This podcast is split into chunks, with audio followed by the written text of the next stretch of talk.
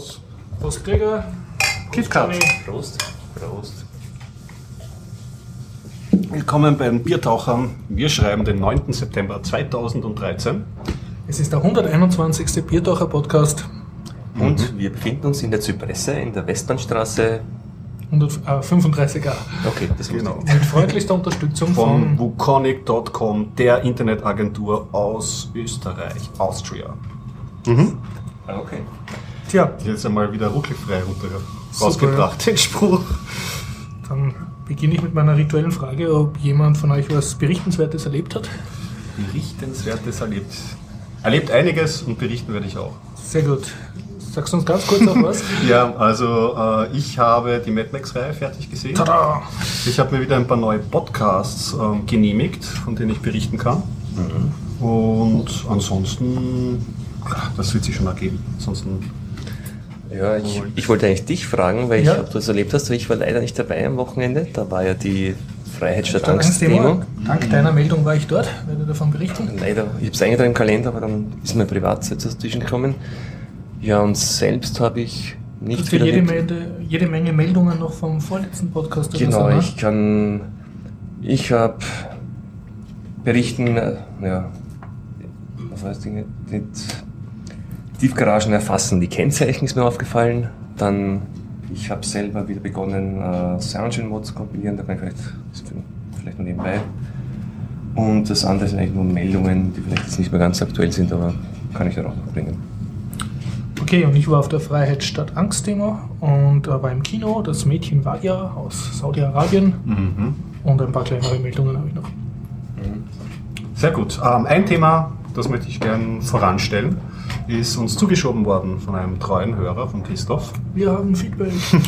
Per Google Plus, das ist sogar angezeigt worden, so mit der Alarmglocke und so, habe ich mir gleich angeschaut, ähm, ist ein Video, ähm, ursprünglich gepostet von Peter Burgerthofer, der auch kein Unbekannter.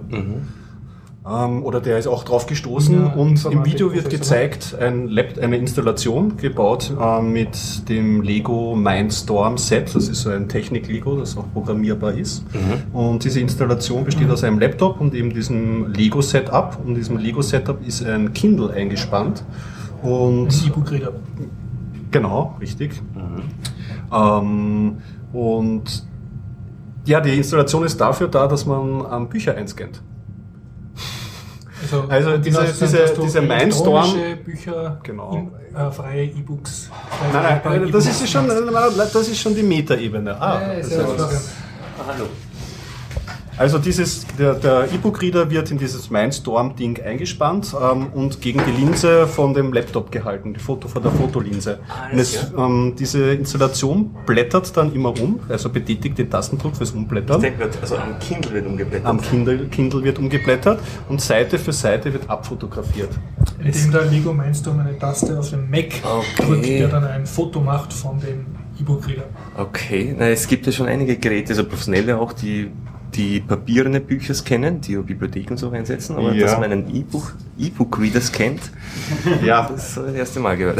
also die Zusatzinformation, wie du schon richtig angedeutet hast, war die, dass es jetzt kein praktikables Setup in dem Sinne ist, sondern ähm, eine Installation, die die Sinnfreiheit von DRM zeigen soll und ja, ist eh auch klar. Es führt ja wieder zurück. Ich meine, alles, was man anschauen kann und erfassen kann, das ist halt mit DRM äh, ist das natürlich, das ist ein totes Ende einfach. Das weiß man ja. Es gibt ja viel einfachere Wege wahrscheinlich, um DRM zu entfernen, aber das ze- zeigt halt die Sinnlosigkeit sehr eindrücklich und auf eine sehr kreative und, und schöne Weise. Hat mir gefallen, die Installation. Ja.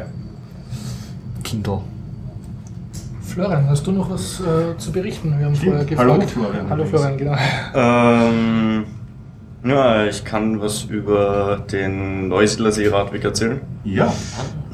Ich war am Mittwoch radeln, von Neusiedl bis Pamhagen an der ungarischen Grenze. Und da geht der B10 schön um den Neusiedlsee herum. Da sind wir voriges Mal schon gefahren auf der anderen Seite. Und er hat genau dieselben Probleme auf der Ostseite auch, dass er nicht wirklich rund ist. Das heißt, man, würde man fängt einmal an, fährt den entlang, ist auf der anderen Seite. Äh, das Problem ist manchmal eine Abzweigung. Da geht er in zwei Richtungen weiter. Okay. Nur in eine Richtung fährt man ein paar Kilometer und ist dann irgendwann auf dem toten Ende. Und das steht meistens nicht wirklich dabei. Und zufälligerweise ist dann immer ein Strandbad oder so irgendwas dort, wo man halt Eintritt zahlen müsste. und das ist halt sehr ärgerlich, wenn man irgendwie fünf Kilometer fährt und dann steht man vor einem Kasse von einem Strandbad ja super. Also die, die Beschilderung ist nicht die idealste. Nein, Beschilderung haben sie es nicht so. Manchmal zwischendurch haben sie den PC gar nicht angeschrieben gehabt, sondern nur die anderen Radwege, die dieselbe Strecke gehen. Dann haben wir extra auf den großen Plan schauen müssen, ob das eh noch stimmt. Das heißt, großer Plan ist dann aus Papier bei euch? Oder Ja, nein, es App gab, gehabt? es gab ein, es gab manchmal so Tafeln, wo die ganze Ah. Gegend aufgezeichnet ist, wo welcher Radweg geht. Ähm, der war, war eine, also zumindest haben wir nur eine gesehen. Mhm. Und da stand er dann plötzlich wieder drauf. Okay. Und wie ist das? Gab es auch so Labstationen, wo man sich was zum Trinken oder Essen holen konnte? Oder jetzt alles am Weg? Ja, mehr oder weniger. Also wo wir, genau, ein Sturm oder so. Na, wir sind äh, zum Mittag, wollten uns noch halt irgendwas zum Mittagessen suchen, so kurz vor zwei. Sind wir dann zum ersten Gasthaus hingefahren, haben gesehen, hm, ja, von zwei bis 17 Uhr hat er Mittagspause.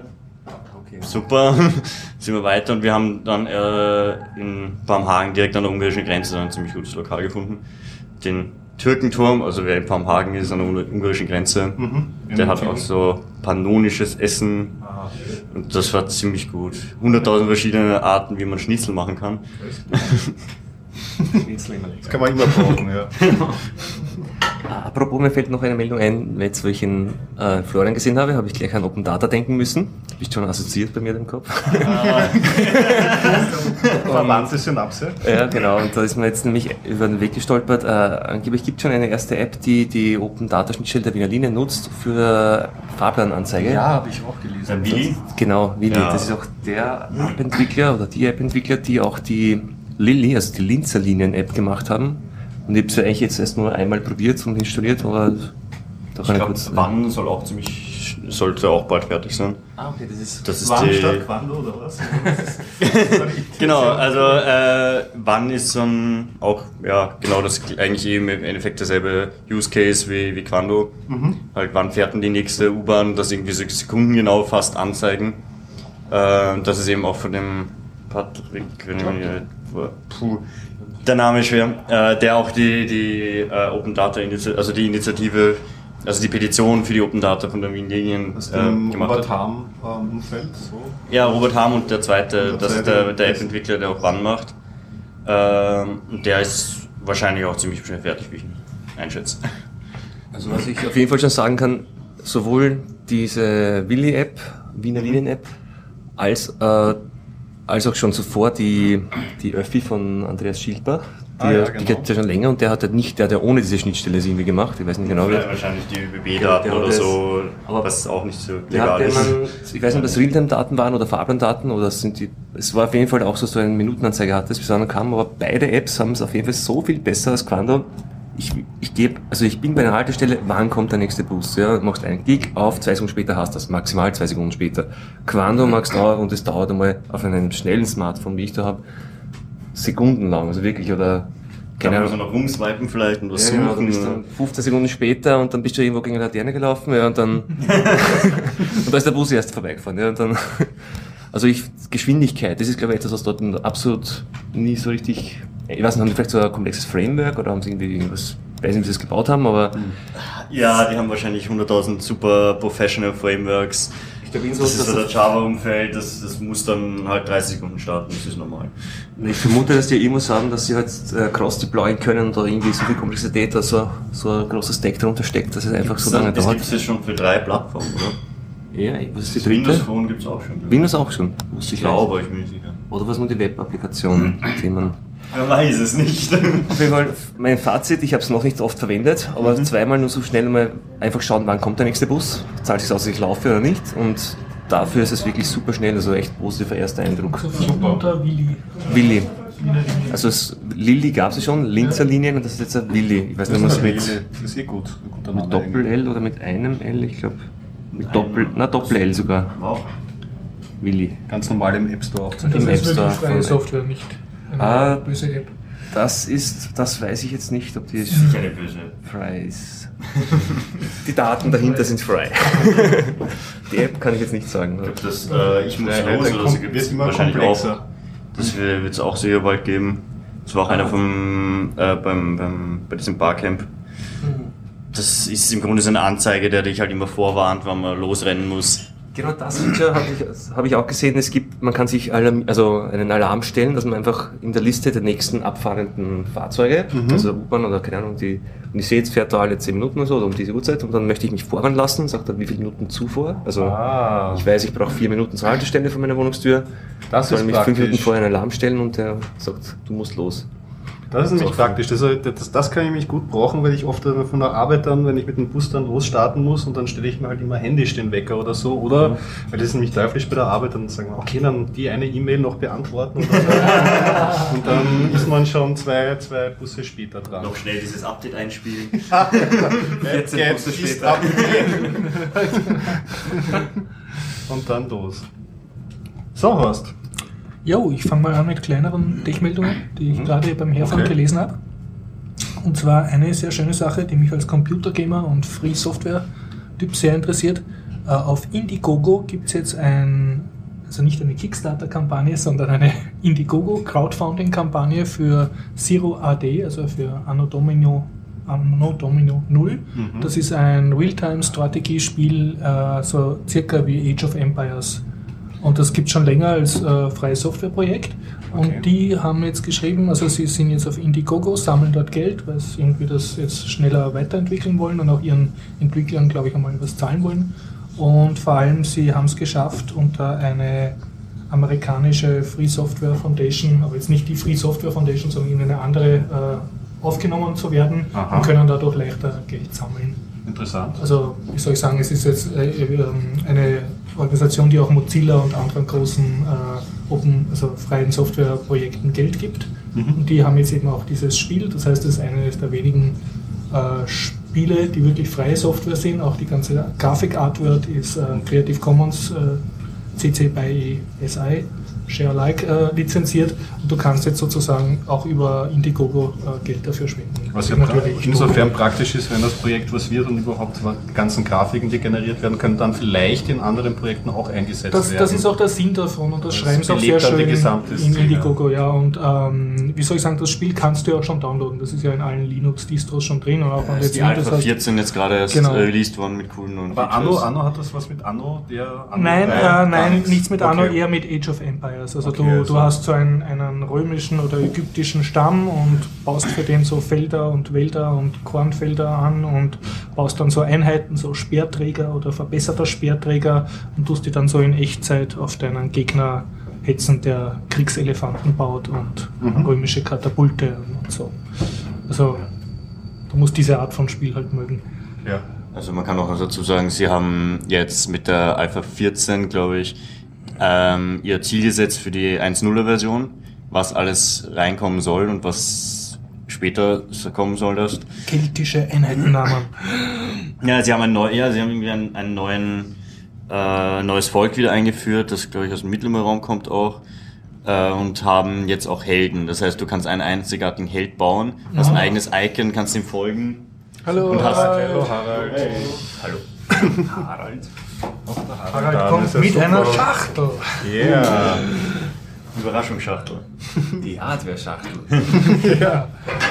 Ja, im Endeffekt sollte, ich habe es ja noch nicht angeschaut, die neueste Version mit dem Helden, aber es klingt immer interessant. Vielleicht so dann mehr so wie Warcraft 3, so man seinen Helden umschickt und levelt und äh, mit dem allein Einzelkämpfer ganze Völker ausrottet.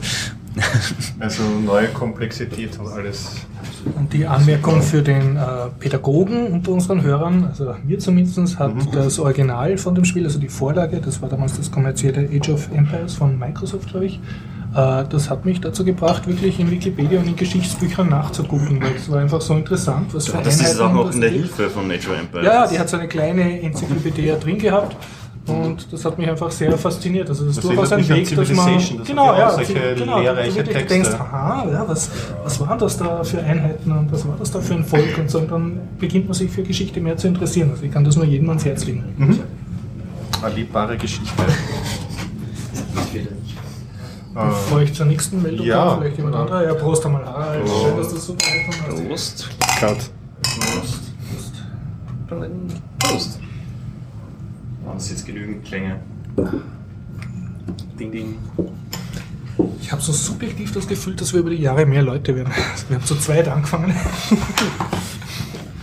Das Schreib nicht. ja, genau. alleine da.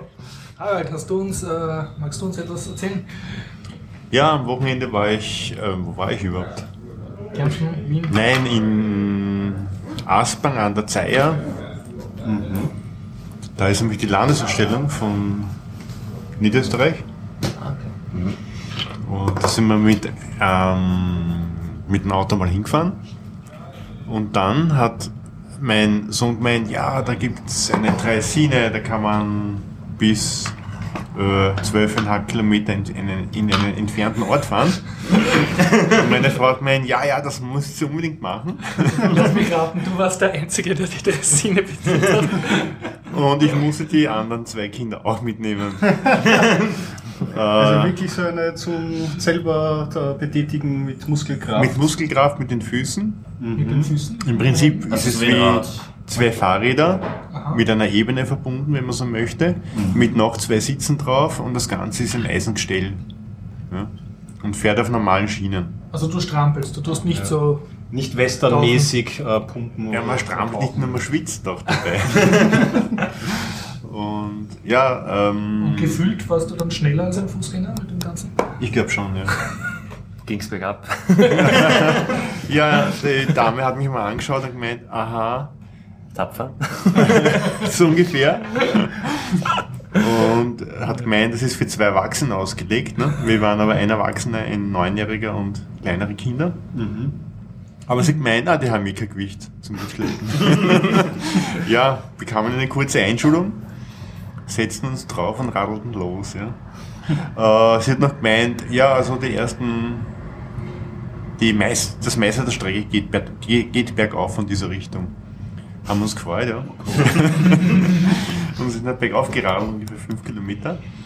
Äh, ja, zwischendurch habe ich schon manchmal gemeint, äh, jetzt steigen wir ab. und ja, es ist zu schaffen, also, also ein untrainierter Radfahrer so wie ich. Und du ja, aber keine schöne Strecke. Na, gar Also nichts, das- ja. Es ist- nur lenken kannst du auch nicht. also mit einem Fahrradfahren ist überhaupt kein Problem gewesen, ja, Mhm. sondern das Ding ist ein bisschen störrischer als ein Fahrrad, weil es ja fix verbunden ist. Mhm. Also das arbeitet nicht mit dem Körper, sondern gegen den Körper. Ja, also. Nur Also einfach ein anstrengen. Aber hat eine gute Übersetzung gehabt. Also ich muss sagen, zwei Erwachsene radeln locker rauf. Ja. Und wenn der Wir hatten aber- entgegenkommt, also zu empfehlen. Dann springt man von den Schienen und lange wieder drauf. Na, Railjet kommt. Ja, und dann ist man oben auf einer kleinen Alm, heißt es dort, und da gibt es dann Eis und Erfrischungsgetränke, die haben wir auch gebraucht. Und dann geht es äh, ungefähr sieben Kilometer bergab. Da steht Bremsen. Wir haben nur geschrien, wir haben nicht bremst. ja, macht Spaß. Akustikbremse. Akustische Bremse, ja.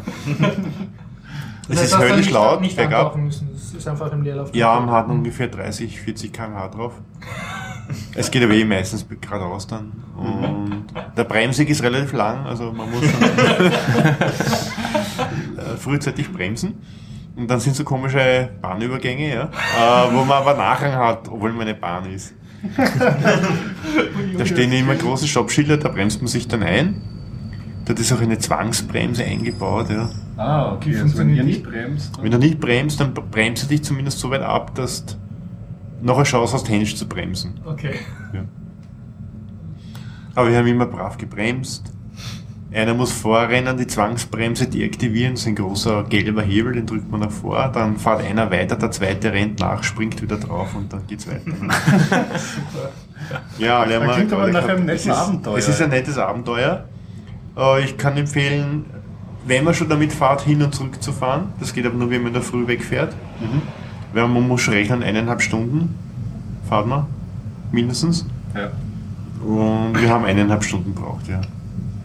Für eine Fahrt jetzt. Für eine Richtung. Für eine Richtung. Mhm. Weil es kostet eine Richtung oder zwei Richtungen fast das gleiche. Ja. Also man mietet ein Gefährt, das kostet, Mhm. glaube ich, in beide Richtungen 52 Euro und in eine Richtung 48. Also ist nicht viel weniger. Ja. Das Und war ein wie- bisschen Kommt da dann nie, nie wer dann entgegen oder ist das zweispurig? Ja, Vormittag fährt man in die eine Richtung und Nachmittag Ah, in die das ist so andere. geregelt. pro Uhrzeit. Mhm. Ja, macht Spaß. Kann ich empfehlen, ja. Klingt gut. Das ist quasi eine stillgelegte Bahnstrecke, die sie jetzt so re revitalisieren oder für Ja, genau, ist nutzen. von einem Verein gemacht. Okay, mhm. Die leben von diesen Einnahmen halt und kriegen vielleicht auch einen Zuschuss- Zuschuss. Aber man, man sieht auch, es ist viel Arbeit. Also sie haben die Bahnstrecke renoviert. Mhm. Teilweise haben sie einen neuen Schotter hingekarrt und müssen es immer wieder renovieren. Man hat gesehen, da war irgendein Unwetter, hat es die Hälfte weggeschwemmt, haben es halt fünf Meter wieder aufgebaut von den Bahndamm. Ja. Also es ist Knochenarbeit. Und den Kindern ist nicht Fahrt auf der Dressine. Ich habe es überlegt, dass die wahrscheinlich nicht mittreten haben. Ne? Nein, die, sind, die haben einen Gurt, ja, das ist Aha. festgeschnallt, Gott sei Dank. Und damit hat jemand gemeint, er möchte jetzt endlich aussteigen. Wer im Fahrt ist sozusagen. Haben eine kurze Zeit. Und macht Spaß, ja, ja. Ich kenne sowas ähnliches, aber nur vom Sehen, also selber nicht gefahren, noch auch im, im mittleren Burgenland oder im Raumdeutschkreuz und Neckenmarkt das. Das mir öfters als, als Autofahrer schon auf. Genau, ich glaube, du hast erzählt davon auch. Und, Wir waren mit dem, ja, letztes Jahr, glaube ich, äh, Institutswandertag. ah, genau, stimmt. Das ist mich eh schon hier erzählt, ich auch von dir, oder? Und als Autofahrer ist mir nämlich auch gefallen, das sind nämlich auch so lustige Bahnübergänge, wo die Bahn einen Schranken hat, nicht die Fahrzeuge. Also der Schranken ist 90 Grad, so kleine Schranken, der quasi am, am, über das Gleis geht und nicht über die Straße und der Zug bleibt vom Schranken stehen, muss dann drücken und dann bekommen die Autofahrer rot und dann geht der Schranken auf und die können mit der Resine weiterfahren. Und Ein bisschen merkwürdig ist, äh, man kriegt so einen Mietvertrag, ja, den liest man sich durch, dass man, also untersch wenn man unterschreibt, ist man der Chef von dem Fahrzeug ja, und verantwortlich für das Fahrzeug. du bist Zugführer. genau, du bist Zugführer, bekommst, Zugfahrer. bekommst eine Einschulung über die Regeln der Bahn und äh, weil du bist eigentlich ein Bahnfahrzeug. Ne? Ja. Und allerdings, das Merkwürdige ist dabei, bei der Raststation musst du umsteigen, weil da steigen ja viele aus und es gibt nur ein Gleis. Ne? Ach so. Es sind schon zehn Wagen vor dir, du steigst aus und das heißt auch, du sollst dann einfach das vordere Wagen nehmen. Eh, glaube ich, kannst ja drüber hupfen. Ne? Wir haben es irgendwie von der Schiene genommen und daneben hingestellt. ja, das ist ein bisschen zu schwer. Ne? Nö, Aber dadurch das. äh, ist der Sinn des Mietens dahin, weil du fährst dann in, in einen anderen Wagen weiter, das du nicht übernommen hast. Ja, okay, ja. So hat so sie nicht dann, äh, korrekt die Mietverträge untereinander getauscht. Haben wir nicht, weil du weißt gar nicht, wer das war. Ne? Musst du draufkleben auf deine Dressine. Ja, ich finde, macht Spaß, ist kurios. Äh, man hat 100.000 Schilder, während man fährt. Mit hier ist das und dort ist jenes und Vorsicht, es kommt ein Bahnübergang. Man hat Nachrang, dann kommt ein Bahnübergang, aber die Straße fehlt. die haben irgendwann Das ist nur weggerissen. zum Üben, oder? Wahrscheinlich zum Üben, ja. Man fährt durch das Naturschutzgebiet Leiserberge. Man merkt es auch, also da ist nichts außer Felder, Bäume und Hasen und Rehe. Aber die flüchten, weil das ist so laut, das Gefährt. Also da steht immer auf dem Mietvertrag auch drauf, man muss leise sein, Naturschutzgebiet. Aber die Wagen sind so laut, also Man kann es eh nicht über. du kannst schreien, du bist leise das Wagen. Es erinnert mich daran, hat es nicht einen ähm, Draisinen-Bastelbewerb mal gegeben in Wiener Prater auf der Lilliputbahn-Strecke? Ich glaube, Die gibt es jedes Jahr, glaube ich. ja, da haben mal Freunde von mir mitgemacht. Die haben da waren wir zwei ja Der mal passt auf so einem auch mal, Dres- ja. Dresinen-Wettrennen. Ne?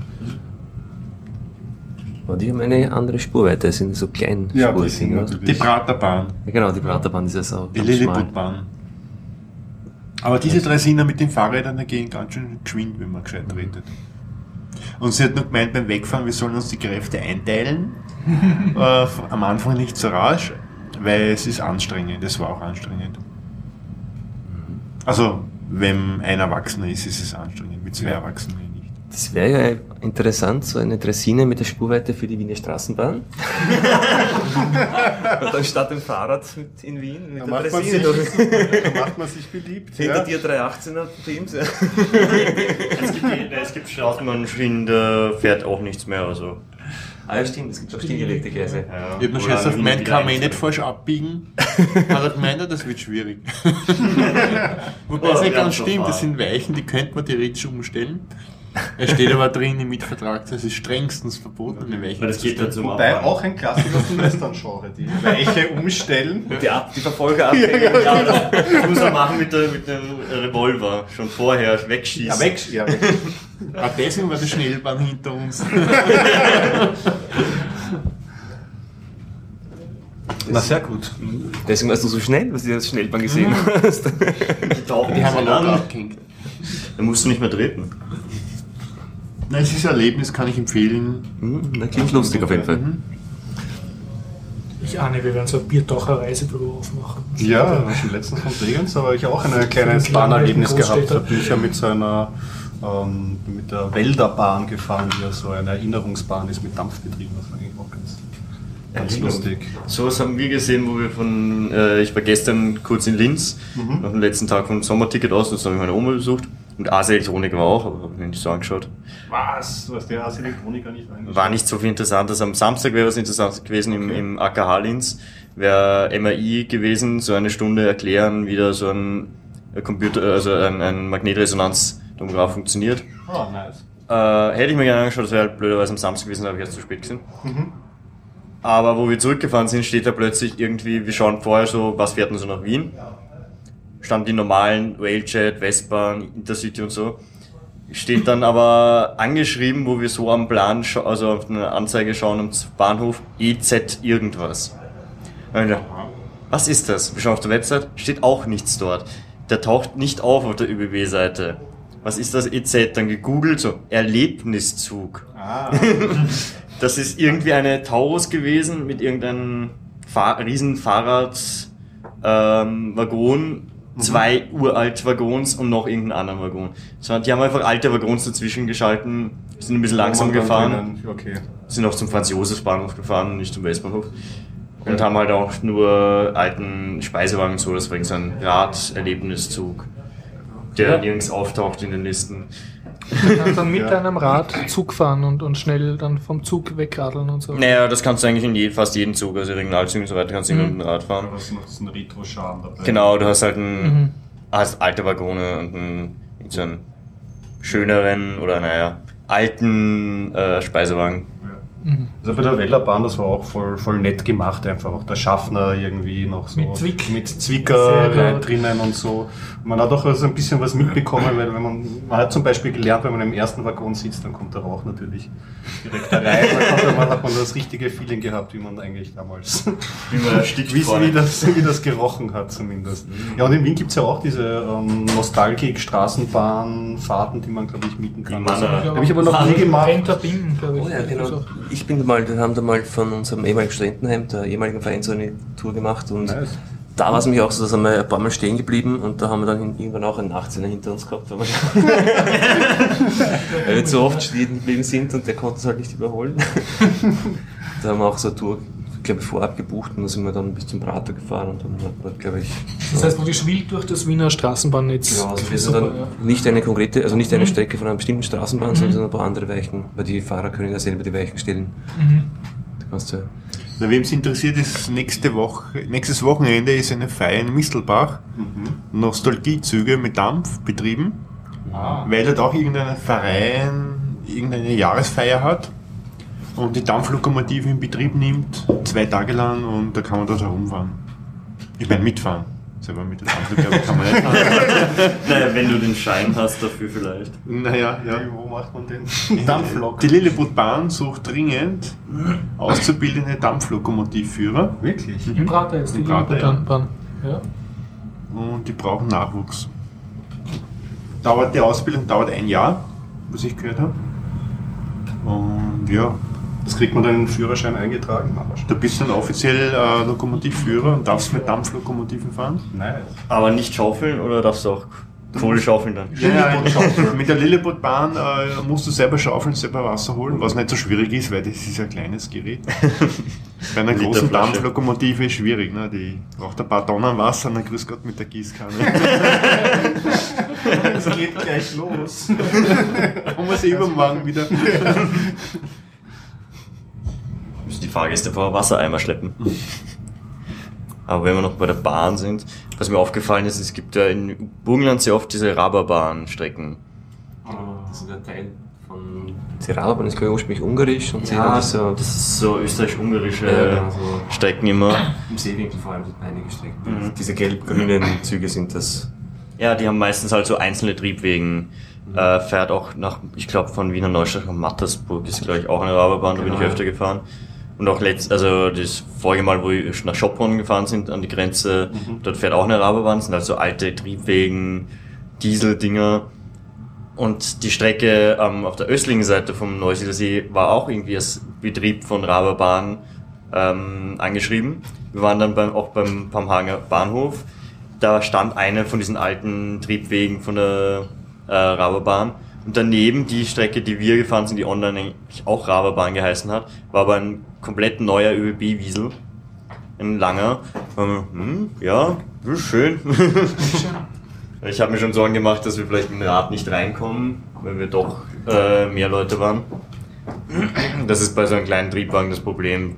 Da passen drei, vier Räder rein und dann ist es voll. Okay. Das sind so, das waren so nur ein Wagen, quasi nicht mehr bei uns, der halt Triebwagen ist und dann hinten ein Platz im Vorraum für ein paar Fahrräder und dann meistens mit Ja. Diesel betrieben. Und einen Kaffeeautomaten. Genau, ja. Ja, der erzählt das. Dann hat, Hat ihr nicht auch den Fahrkartenautomat jetzt Manche, mittendrin? ja. Aha, Also sie ja. sollten welche haben, aber ähm, nicht, hat nicht jeder dann drin Mhm. gehabt. Auch wenn sie ja so eine Strecke geführt wird, wo eigentlich ein Automat da sein sollte. früher zu meinen Schulzeiten waren es nur Raucherzüge, das war nämlich cool.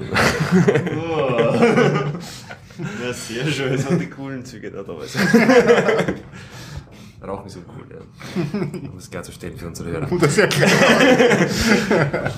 Aber ich war auch mal jung und dumm. Aber auf jeden Fall, die Strecke haben es mittlerweile elektrifiziert, glaube ich, und deswegen können sie auch die ÖBB-Züge fahren. Weil früher war es alles nur diese Dieselloks, diese, Brunner wird modern. naja, es ist schon, schwimmt da unten schon mit dem restlichen Haben sie neue Stimmen noch und so. Ich habe mir das letzte Mal gedacht, warum die S-Bahn fährt nach Wolfstal und von dort fährt kein Zug weiter nach Bratislava. Das ist zwar ein Katzensprung rüber, aber fährt nicht weiter, müssen alle über unten die Bratislava Strecke. Über Kizil. Ja, genau. Über Wolfstal wäre wahrscheinlich schneller. Aber haben sie auch gesperrt und weg. In der Monarchie hast du mit der Straßenbahn nach Pressburg fahren können. Ja, und dann kam der eiserne Vorhang. Ja, wer weiteres über die Bahn erfahren möchte, den kann ich ja den Anycasten, habe ich eh schon einmal empfohlen. Das ist ein, eigentlich so ein Nerd, generell Palaver-Podcast. Aber die haben eine Rubrik Bahnfragen eingeführt. In Deutschland ist es ja auch ein großes Thema, da geht es ja auch ziemlich zu mit den, mit, mit, mit Bahnzügen und der Deutschen Bahn. Und das war so erfolgreich, dass sie jetzt schon, ich meine, das letzte Mal haben sie einen, glaube ich, einen anderen Bahn-Podcaster noch eingeladen gehabt und sprechen mittlerweile eineinhalb Stunden über Züge, Bahn und alles, was dazugehört. Wie war der Name nochmal? von- Anycast. Das Anycast. ist der Anycast. Ah, du Den kennt man, der, der eine, der, der, der ich glaube, wie heißt der, Lars Reinecke oder so, der, der ist so, wenn man ein bisschen so einen Berliner Podcast hört, der ist sehr umtriebig. Er hat auch, glaube ich, noch einen anderen Cast, den habe ich noch nicht ähm, abonniert, aber der ist jetzt frisch nach Berlin gezogen, von dem wird man sicher noch einiges hören. Ja. Aber um elegant überzuleiten, du hast ja über Podcasts gehört. Kannst du uns eine Podcasts, ja, stimmt. Das wollte ich aber, ja, genau. Ähm, Neues aus der Podcast-Welt? Entschuldigung, was ist ein Podcast? ja, genau. Das ist so. Ich meine, ich meine das jetzt ernst für die Hörer, die zum ersten Mal einen Podcast hören. Das, was ihr jetzt hört, ist ein Podcast. Ja, aber ist sowas jedes mal Podcast? Ein Radio in der Konserve. Ja, sag, ähm, das ist, eine gute Frage. Das ist ja diese Grund, Grunddefinition sollte man immer wieder vorbringen. Podcast-Spezialisten, Gregor. Dezentrales Radio, das jeder eigentlich ausstrahlen kann. Ja, zeitsouverän. Zeit, Zudem- genau, das muss nicht zu einem bestimmten Zeitpunkt online Mhm. sein, so wie beim echten Radio, also wie beim klassischen Hörfunkradio. Um es zu konsumieren, gibt es oft bei den einzelnen Podcast-Webseiten der Podcast-Betreiber einen Webplayer, wo man sich anhören kann. Prinzipiell ist es so gedacht, ähm, dass man sich das auch abonnieren kann und das mit einem speziellen Client, mit einem Programm abholt und sobald eine neue Folge Podcatcher. einen Podcatcher und ähm, sobald eine neue Folge da ist oder so, wenn man auf äh, am am Refresh drückt irgendwie bei seinem Podcatcher, dann wird das automatisch runtergeladen und auf seinem Device seiner Wahl. Bei mir ist es meistens mein Telefon. Ähm, Genau. genau. abgespielt, angehört Da macht es oder dann durchgeschlafen. Ding, eine neue Folge ist verfügbar. Oder Ist auf Play im Kopfhörer und 20 neue Folgen. Ich habe jetzt nachgeschaut. ich bin bei 80 Podcasts mittlerweile. Allerdings ist das auch nicht so Und- zu werten, weil viele sind auch schon wieder stillgelegt. Und Okay. wenn es so Leichen gibt, ist ja komisch, ist es halt das Verhalten. Wenn so ein halbes Jahr kein neuer Podcast rauskommt, dann sinkt so die Erwartungshaltung, dass ein neuer auch wieder rauskommt. Aber sobald, solange es die Webseite noch gibt, lasst man es einfach drinnen und hofft darauf, dass ein neuer rauskommt. Bei mir sind schon einige Leichen dabei. Was, was mich schmerzlich getroffen hat, dass ein, ein sehr gemochter Podcast von mir, das ähm, Günter Dück äh, an die Welt fragt, Günter Dück Ja, antwortet. Da ist jetzt die Homepage offline gegangen. Ich weiß nicht, was die vorhaben, keine Ahnung, vielleicht hat er keine Zeit oder scheint so, aber Rechnung nicht gezahlt. Genau. Auf jeden Fall, jetzt sind mir die- meine Abonnements wieder mal auf den Hammer gegangen. Ich habe mir gedacht, ich muss wieder was Neues hören. Ähm, und habe, mh, wie es halt so ist, ähm, die Hörsuppe.de aufgemacht, die ja ein ganz gut gewartetes äh, Verzeichnis ähm, hat, auch einen eigenen Podcast darüber, ähm, über deutschsprachige Podcasts und habe mir dort wild zusammengeklickt. Nope, sind wir nicht.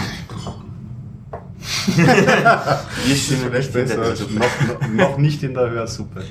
Und da klicke ich mich halt durch. Das ist so alphabetisch sortiert, A, B, C, D, D, und jeder, jeder Titel, der mich so anspringt und so von der Thematik her oder generell von der Beschreibung, manche sind noch nicht beschrieben, ist halt schwierig. Ich meine, ich beneide nicht die, die Hörsuppe um, um, um den Job, weil du musst halt jeder Eintrag ähm, überprüfen, ob die auch wirklich noch aktiv sind. Und das sind paar Karteileichen habe ich schon gefunden. Aber generell ist es, wenn man so neu, auf neue Podcasts stoßen möchte, keine schlechte Adresse.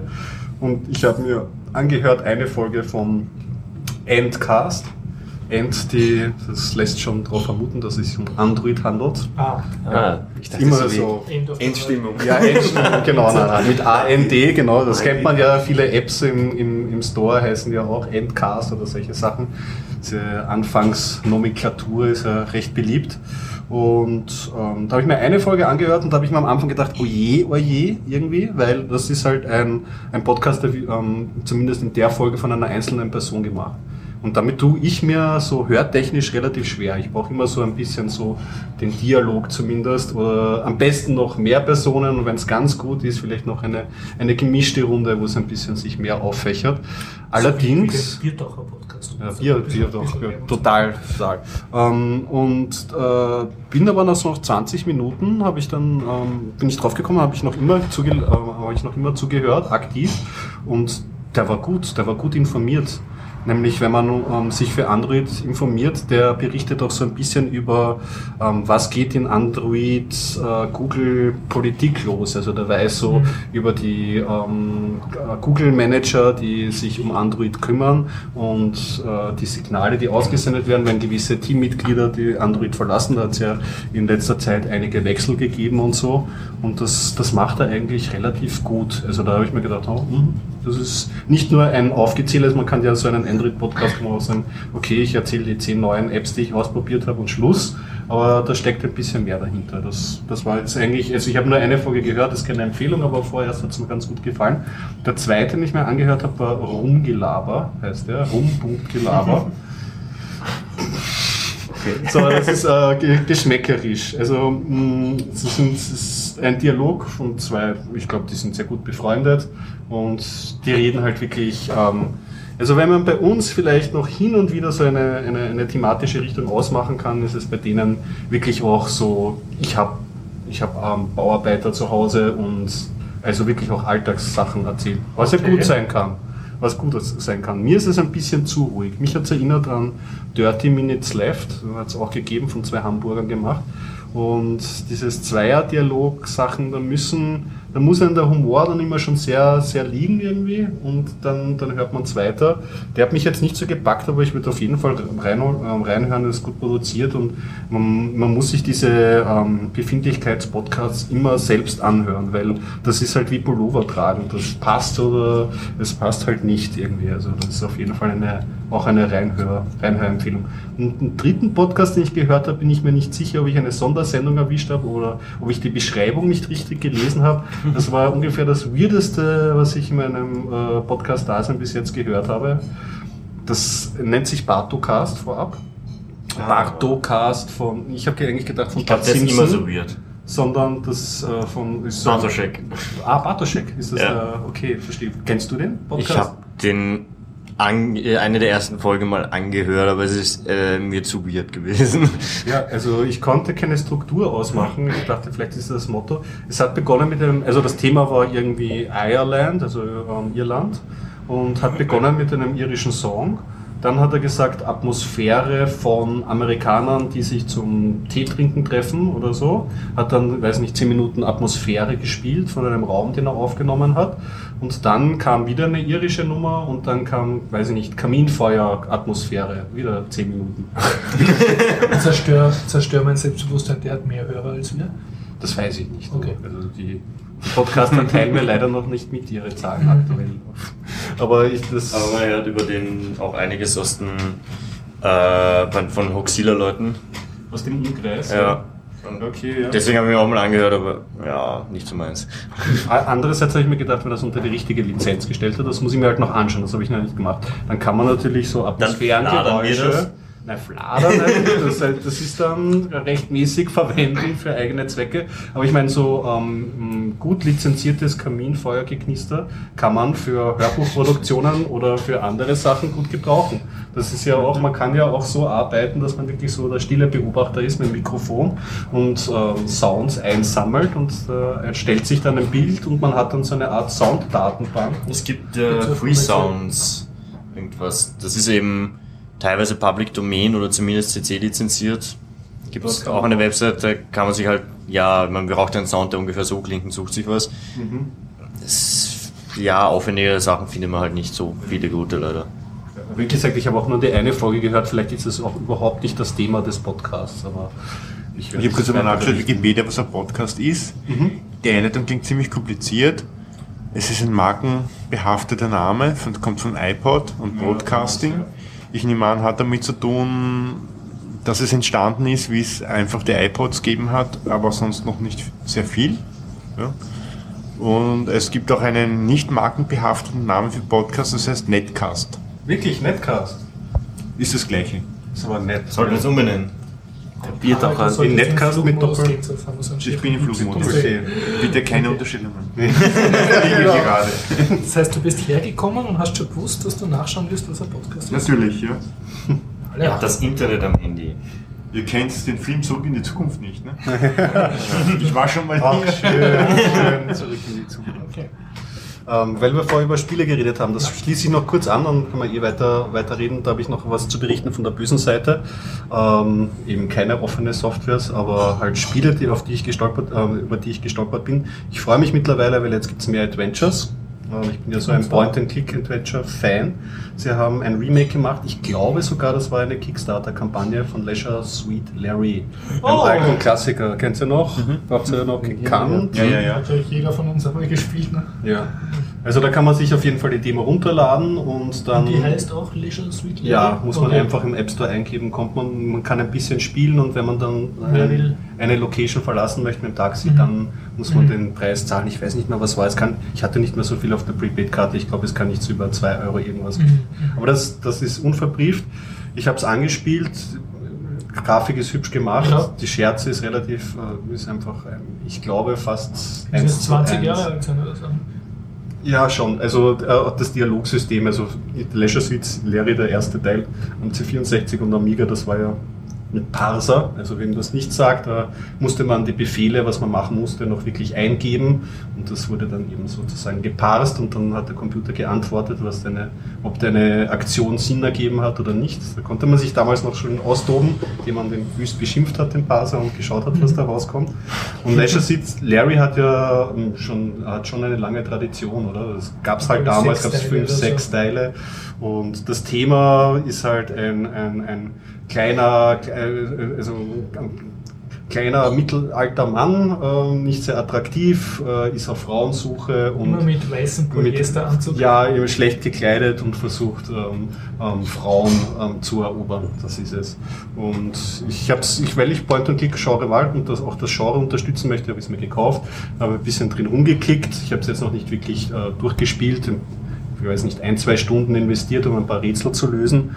Äh, muss sagen, das User-Interface man sagt immer, Point-and-Click ist eigentlich prädestiniert für, ähm, für Tablets, aber das User-Interface, da muss man sich einiges überlegen, damit es wirklich praktikabel ist, weil da sonst tappst du dich zum, äh, zum Narren irgendwie. Also du musst schauen, dass du die Punkte, zum Beispiel Gegenstände in Räumen, gescheit anfinden kannst, ohne dass du irgendwie den Dauertapper irgendwie am Start hast und so. Und da hätten sie sich vom User-Interface mehr ähm, überlegen können. Das war jetzt nicht so gemütlich, aber es geht.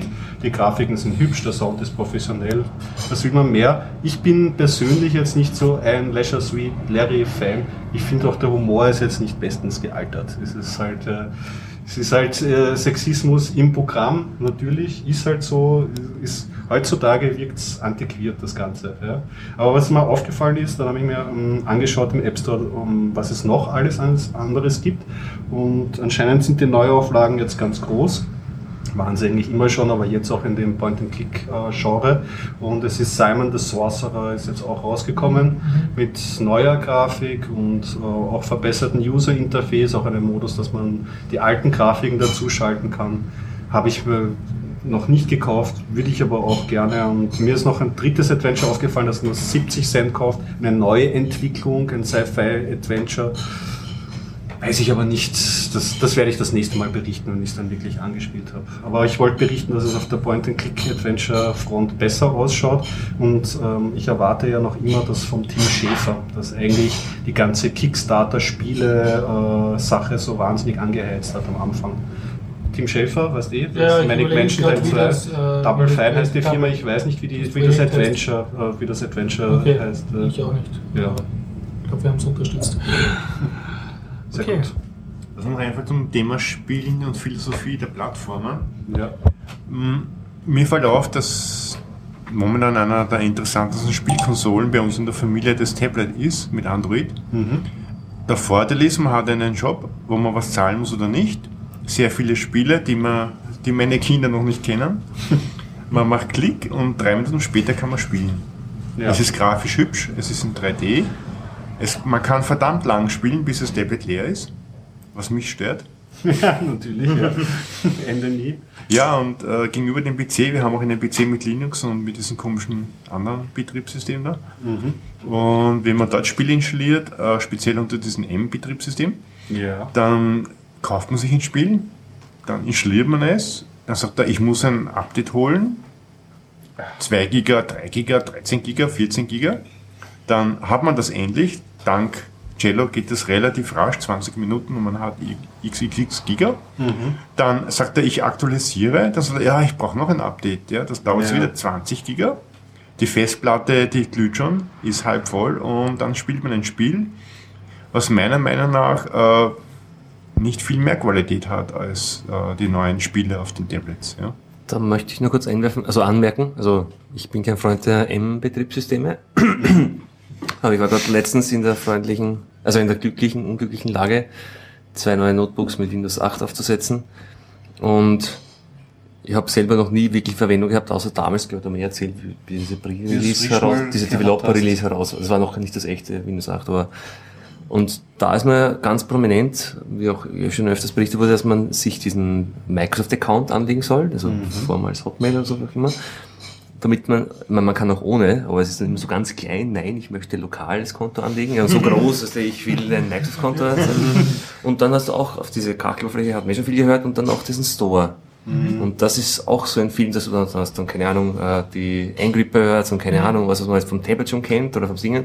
Also sie versuchen, glaube ich, auch so einen, so ein. Ökosystem aufzubauen, wie du sagst, dass du, dass die Leute so Spiele, kleinere Spiele schnell an den Endkunden da bringen. Das muss, das muss in diese Entwicklung gehen. ja, aber auf meinem Computer, den wir sonst zum Spielen verwenden, rennt dieses Es- M8-System nicht. Ja. Und ich sage, zum professionellen Arbeiten finde ich es nicht so optimal. Dieses aber vielleicht Chrome Chrome hat Store, auch das ist dann sowas. wirklich ein Ding. Ja, der hat Chrome so- Store, da kann man auch im Chrome direkt dann so Sachen wie Angry Birds installieren, das läuft dann aus. Stimmt, also meine da haben wir auch 5-Version viele- viele funktioniert Spiele. nicht immer gescheit. Das stimmt. Na, was ich nicht verstehe, ja, äh, ob das jetzt die Siedler oder andere Spiele sind, die wir da gekauft haben für den PC, die brauchen Gigabyte über Gigabyte und laden en- unendlich lang, brauchen Bandbreite, wo man glaubt, ich weiß nicht, die Bilder kommen gerendert als Filmdatei daher. Ja. Äh, es ist ziemlich nicht optimiert, das Ganze, verbraucht extrem viel Energie. Und auf den Tablets sieht man unter Android, dass das weit fortgeschritten ist, die Technologie, und dass das auch mit wenig Energie geht. Wir haben so einen Drehensimulator runtergeladen, der ist umsonst. Wir haben auch einen Drehensimulator unter diesem M-Betriebssystem gekauft.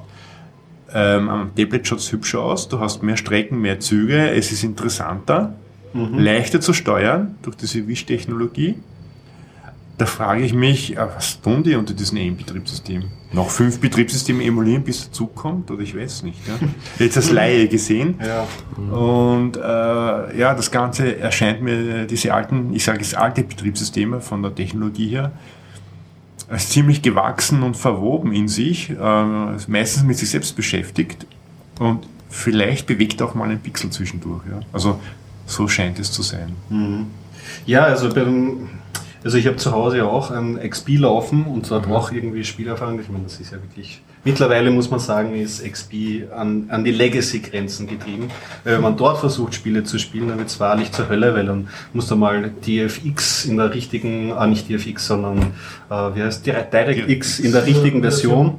Dann musst du einen Patch für .NET einspielen, dann musst du die richtige .NET und wenn du ganz viel Glück hast, dann Net-Compiler ja, hast du verschiedene .NET-Versionen, die bekriegen sich dann hintereinander. Und wenn du ein Spiel zum Laufen kriegst, dann ähm, haben wir oft auch die Erfahrung gemacht, dass dann zwei andere Spiele dann nicht mehr laufen. Also diese Plattform ist nicht mehr praktikabel. Was sie mit, mit dem Achter anstellen, ja, mit dem App Store und so, sie versuchen versuchen es ja eh. Das, ähm, was man schon der Unterschied ist, am, am Tablet geht viel. Nicht alles ist geeignet für die Fingersteuerung. Ego-Shooter, diese ganzen Sachen, Leute, die gewohnt sind, schnell zu reagieren mit Maus, Massive Online und diesen Sachen, das wird halt am Tablet in der Form nicht spielen. Das heißt, diese Hardcore-Gamer, die darauf stehen, sich die neueste Grafikkarte zu kaufen und dann wirklich die Detaildichte und Skyrim und was weiß ich, diese Sachen zu spielen, die werden halt mit einem Tablet nicht glücklich. Andererseits, wie gesagt, im Familienkontext, kleine Spieler, ich habe das Tablet ja auch mitgehabt in, in Vorarlberg und, ähm, und habe das unter die Kleines unter die Kleines verteilt, für die ist das super, weil du kannst es halt wirklich so hin, keine Ladezeiten, ist schön alles selbsterklärend, weil ja Touch-Interface auch ein bisschen Komplexität nimmt oder so, wunderbar. ist. Wenn man jetzt, äh, wenn ich auf der Suche bin nach einem qualitativ hochwertigen Rollenspiel, das mir jetzt eine ansprechendere Komplexität bietet oder eine Grafik eben beispielsweise wie Skyrim, da stößt halt das Tablet an die Grenzen. Da gibt es aber eh auch schon. Ich meine, es gibt jetzt Konsolen wie die Ouya oder so, also die versuchen, Android zu versuchen, ähm, wirklich in das Konsoleneck zu, zu ent- weiterzuentwickeln. Mal schauen, was da alles kommt. Also das Ja, ich, mein, ich denke mal halt die breite Masse, ja, verwendet wahrscheinlich in der Zukunft Tablets zum Spielen. Und ich glaube, dass diese alten Spielkonsolen, ich meine jetzt mit alt wieder ähm, äh, die geschichtliche Herleitung, also wie Xbox und Playstation, einen sehr, sehr schweren Stand haben werden. Ja. Sie sind sehr eingeschränkt, man kann dort nur spielen. Und ich sehe es bei meinen Kindern, die wollen nicht nur spielen. Ja. Die wollen spielen, ein bisschen surfen, ein bisschen Video schauen. Dann schauen sie gleich nach, wenn sie ein Spiel spielen, ja, was gibt es noch für Lokomotiven und die können mit dem Internet schon umgehen. Auf dem Tablet und finden die Sachen und wollen auch Hintergrundinformationen teilweise haben. Ja. Und das geht halt auf, wahrscheinlich auf diesen Spielkonsolen nicht sehr einfach. Ähm, und ich glaube, dass es äh, in Zukunft die Richtung gehen wird auf diese All- Allround-Geräte-Tablet. Ja, Na, das ist die alte Diskussion. Ich höre ei- einige Spiel Spiele-Podcasts und dieses Thema, in welche Richtung sich die Hardware und die, die Systeme entwickeln, dies wird laufend geführt.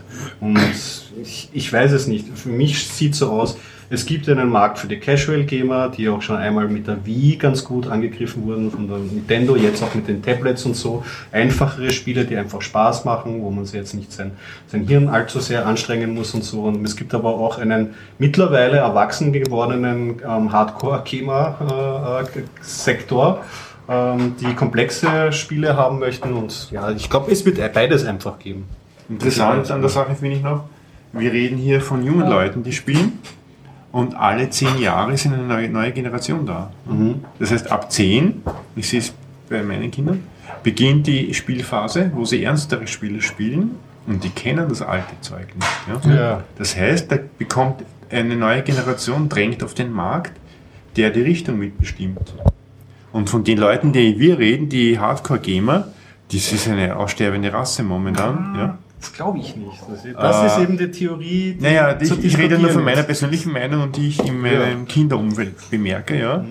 Die wachsen anders auf. Also ich, ich, ich sehe es bei meinen mittleren, also der Älteste, der kennt noch Computer, Maus äh, und Tastatur. Der ist damit groß geworden. Und der mittlere kennt nur mehr Tablets. Ja. Der kennt die Maus, er kann sie auch bedienen.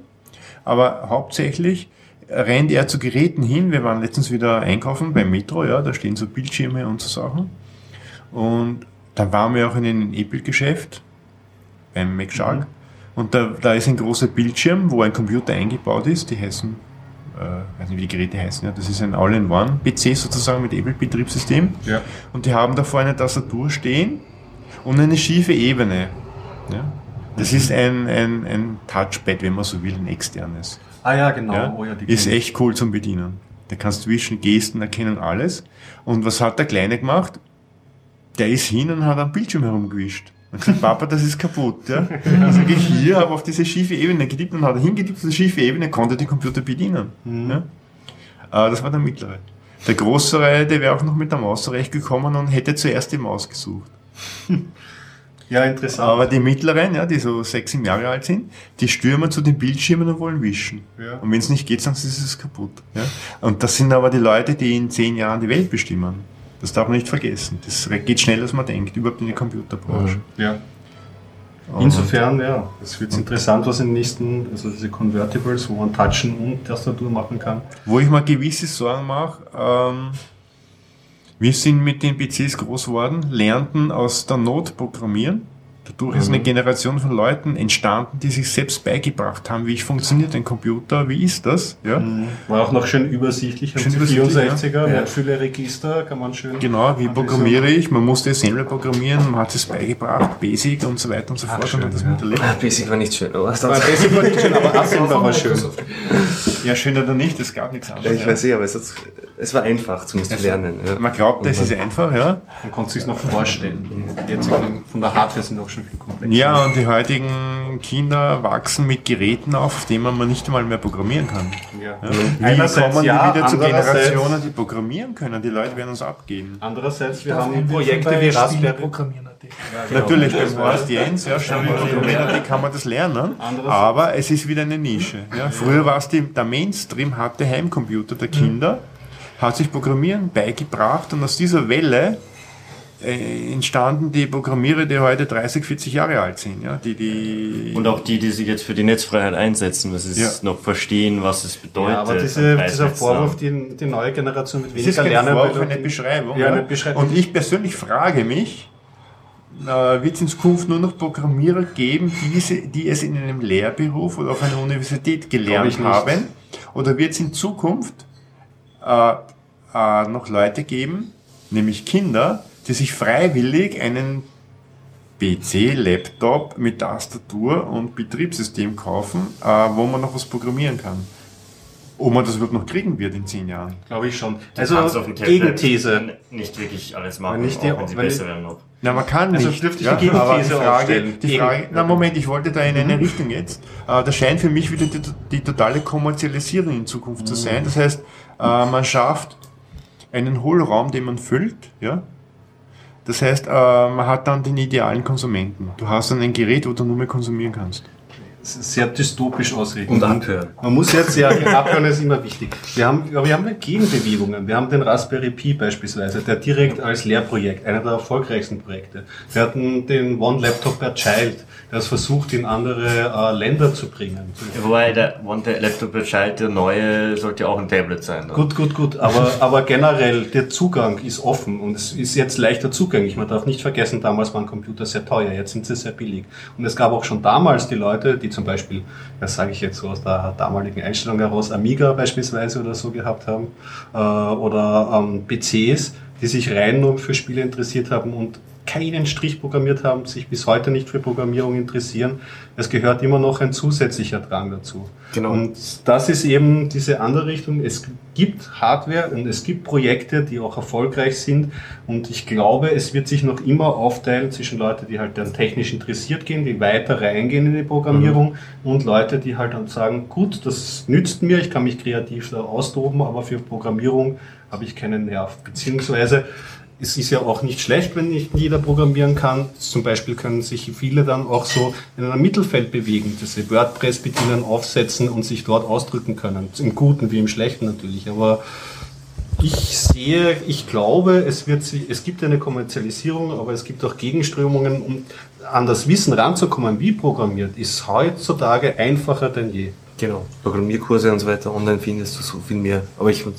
Ich glaube, der große Unterschied zwischen denen, die jetzt die 80er noch erlebt haben und die Homecomputer-Ära zu heutigen, die jetzt aufwachsen, ist, dass du damals, wenn du gute Spiele wolltest, hast einen Heimcomputer gebraucht und nicht eine Spielkonsole. Die hat es ja damals auch schon gegeben, die Spielkonsolen, aber die waren einfach noch schlechter als die, Heim, also als die Heimcomputer. Das heißt, du, du hast, wenn du Ja. gute Spiele haben wolltest, hast du einen Computer gebraucht. Das heißt nicht, dass du programmieren wolltest. Du wolltest nur im Pausenhof hast die Raubkopien tauscht und hast dann wirklich die coolen Spiele am C64 oder am Amiga oder dann halt am PC gehabt, Anfang der 90er, und hast sozusagen einen Computer gebraucht, um gut spielen zu können. Und das hat sich mittlerweile geändert. Du kannst jetzt mit diesen Closed Source Konsolen oder mit den Wischtabletts kannst gut genug spielen. Und wenn du keine weitergehenden Bedürfnisse hast, dann bist du damit glücklich und wirst nie in die Verlegenheit kommen, in einen Computer, einen Computer zu brauchen, mit dem du auch mehr machen könntest. Das ist auch die Kritik, die ich meine. Ja. Können wir mit solchen Technologien ähm, die Technologie und das Volk weiterbringen, dass sie es auch verstehen und benutzen können, nämlich auch Inhalte vom Grund, von der Pike auf äh, zu kreieren? Ja. Oder wird die zukünftige Entwicklung des Linux-Kernels, der Betriebssysteme, der Software in den Details Firmen vorbehalten bleiben? Ne? mein- Oder wird die Community Raspberry starten? und solche Ich sehe es halt in Österreich nur kurz äh, als als Einblick, wenn man über die Jahre äh, schaut und sich die Listen anschaut. Zum Beispiel, es gibt da Debianer, ja, die Debian-Gruppe Wien, die ist eigentlich im Untergrund verschwunden. Sie treffen sich auch nicht mehr so wirklich, wenn man auf die Webseite schaut. Ich war dann in der Quintessenz, wo sie sich getroffen haben. Na, die waren schon lange nicht mehr hier, ja. Ja, die war später auf der TU irgendwo, man fährt halt nicht, das ist unregelmäßig und sie machen meistens nichts, was mit Debian zu tun hat dann Aber dort. vor zehn Jahren sehr regelmäßig. Sie hatten viele, viele Leute, die dort waren. Ich war ein paar Mal dort vor zehn oder zwölf Jahren. Ja. Ja. Das ähnlich sieht auf der Luga aus, Linux User Group Austria. Die treffen sich in jedem zweiten Monat im Monat, glaube ich, in einem Bierlokal. Da war der- ich vor kurzem in der wieder, Gegend, da in glaub der ich. Marilfer Straße. Äh, ich war schon lange nicht mehr dort. Ja. Ich sah leider die gleichen Leute wie vor zehn Jahren. Ja. Die sind älter geworden. Ja. Ja, da musst du bei der PioGuard vorbeischauen. Die Ich bekomme wöchentlich übrigens eine Einladung Ja. vom, vom Ubuntu-Stammtisch. Da wollte ich längstens mal Oh ja. hinschauen. Apropos Entschuldigung, wenn ich bis jetzt Ja, nicht ja, ja, vorbeigeschaut Ja, habe, aber ich möchte gemeinsam hingehen. Das Ja, war da ich super, gern mal- super Thema zum Aufnehmen. eben, eben bei möchte ich gerne mal interviewen. was ein. Intel hat sich jetzt geäußert. Es gab ja diesen X-Mir, was dieses Mir ist ja so die Gegenströmung zu Wayland von Ubuntu. Okay, zur Erklärung. es geht um X-Server-Technologien, um Desktops und Grafik unter Linux Äh, anzuzeigen. Grafiktechnologie nicht unbedingt X-Server. Also ja, genau. Also X-Server ist ja grafische Oberflächen. grafische Oberflächen, aber der Ursprung, wir haben jetzt halt alle den X, X.org Free, äh, Server. Und X11, weiß, ja. X11 ja, Server laufen. Genau, und da ist, ist halt, gibt es halt historische Einschränkungen und die Idee war halt neue Konzepte, nachdem das alles schon sehr, sehr alt ist. Genau. Also die Grund, grundlegenden Konzepte und da gibt es jetzt verschiedene Ideen. Seines Wayland und Ubuntu hat jetzt wieder seine eigenen Sachen Ja, gestrickt. Und hat damit die gesamte Open Source Szene wieder verschnupft, weil das haben sie aus dem Hut gezaubert, nachdem sie Jahre davor gemeint haben, wir setzen auf Wayland. Und dann waren Was sie gemeint haben, was sie natürlich äh, wie immer nicht gefördert haben, sie haben abgewartet, dass jetzt Wayland genau das macht, was sie wollen, ohne dass sie sich involvieren. Weil sie wollen ja nicht involviert sein, sie wollen es einfach nur nutzen. Äh, Wayland ist entstanden von einem Red Hat-Entwickler. Ja. Der ist jetzt inzwischen bei Intel. Äh, und es gibt eben, weil man nicht die Programme als einfach alle sofort von diesem X-Server auf den Wayland oder Mir äh, umstellen kann, weil es müsste man alles umschreiben, neu machen, es funktioniert komplett anders, muss man den alten X-Server noch weiterverwenden. Ja. Und den bindet man eben ein, zum Beispiel Xmir, in den Mir-Server. Ich Oder bei gehört, Wayland kann man auch einen X-Server im Hintergrund laufen lassen und trotzdem dieselben Programme anzeigen. Ähm, jetzt hat sich Intel geäußert, weil dieses Xmir in den Treibern auch Teile hat, damit das funktioniert ähm, für die Intel-Treiber und haben gemeint, ja, ab sofort hauen wir jetzt einmal den ganzen Xmir-Code raus von Ubuntu. Das wollen wir jetzt nicht weiter warten, wenn sich Ubuntu irgendwie einbildet mit ähm, falschen Problembeschreibungen, was nicht in Wayland alles nicht funktioniert, was sich herausgestellt hat, dass das alles funktionieren würde, nur dass die Ubuntu-Leute anscheinend sich das nicht angeschaut haben in echt, sondern nur selbst mal was Neues machen wollen wieder. Ähm, ja, wir wollen jetzt keine Ressourcen für dieses One-Man-Show wieder aufbringen, das soll Ubuntu selber machen. Das heißt, die müssen sich jetzt drum kümmern, dass es reingepatcht wird bei ihrer Version. Und wie ich Ubuntu kenne, wird das dann wahrscheinlich nie abgedatet. Das heißt, die Version, die sie jetzt drin haben, wird es in den nächsten Jahrzehnten wahrscheinlich, wenn es dann so lange noch gibt, wird es in den nächsten vier Versionen wahrscheinlich dieselbe Version noch geben von dem Programm. Okay. Und ja, das mh, ist halt sehr interessant, weil nachdem sich GNOME und KDE, die großen Desktops, auch gemeint haben, dass sie jetzt eigentlich mir nicht unterstützen wollen, kommt sehr viel Arbeit auf Ubuntu zu, dass sie das alles selber machen. Besonders nicht nur diese, diese, diese Schiene, oder es läuft wahrscheinlich zusammen, aber sie haben ja auch dieses Mobiltelefonprojekt laufen. Also es sind Mhm. Was mittlerweile jetzt, glaube ich, den Android-Ding momentan verwendet als grafische. Genau, momentan ist auch dasselbe grafische, also Grafik-Backend wie, also sie haben ja einen Großteil von Android, also einen guten Teil von Android ausgeborgt, ist ja Open Source und, aber es ist das Ziel, glaube ich, längerfristig, dass, dass es mit einer eigenen Technologie ersetzen und ich glaube, die haben deswegen auch andere Anforderungen als klassische Linux-Distros, weil sie eben diese Ideen im Hinterkopf haben, die man nicht öffentlich weiß, Ja. aber die halt, und dass daher die Incentives kommen, dass sie ein bisschen anders entscheiden, Das glaube ich auch. was ja. halt dann natürlich ungut rüberkommt.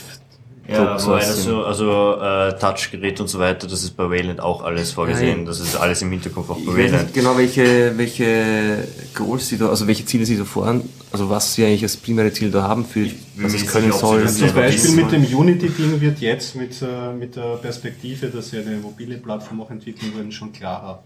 Dass du den GNOME Desktop Ja. da nicht die richtige Entscheidung gewesen wäre, dabei zu bleiben als Default Desktop, ist jetzt klar, warum sie das gemacht haben. Ja, wobei Dass einem das nicht schmecken muss, dass sie ihre eigene Suppe Unity ist jetzt aber auch nicht geeigneter im Endeffekt.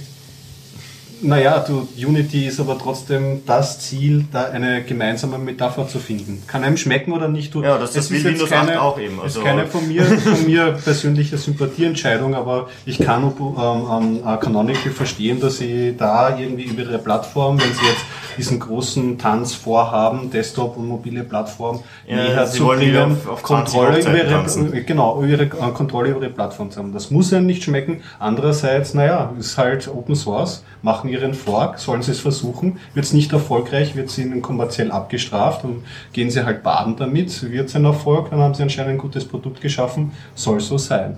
Das sind halt Ja, so die, die kommerziellen, ja das sind die kommerziellen Daten. Randgebiete von, oder nicht die Randgebiete, es, es gehört zum aktiven Ökosystem der Open Source Szene dazu. Ja, wobei Software, bitte.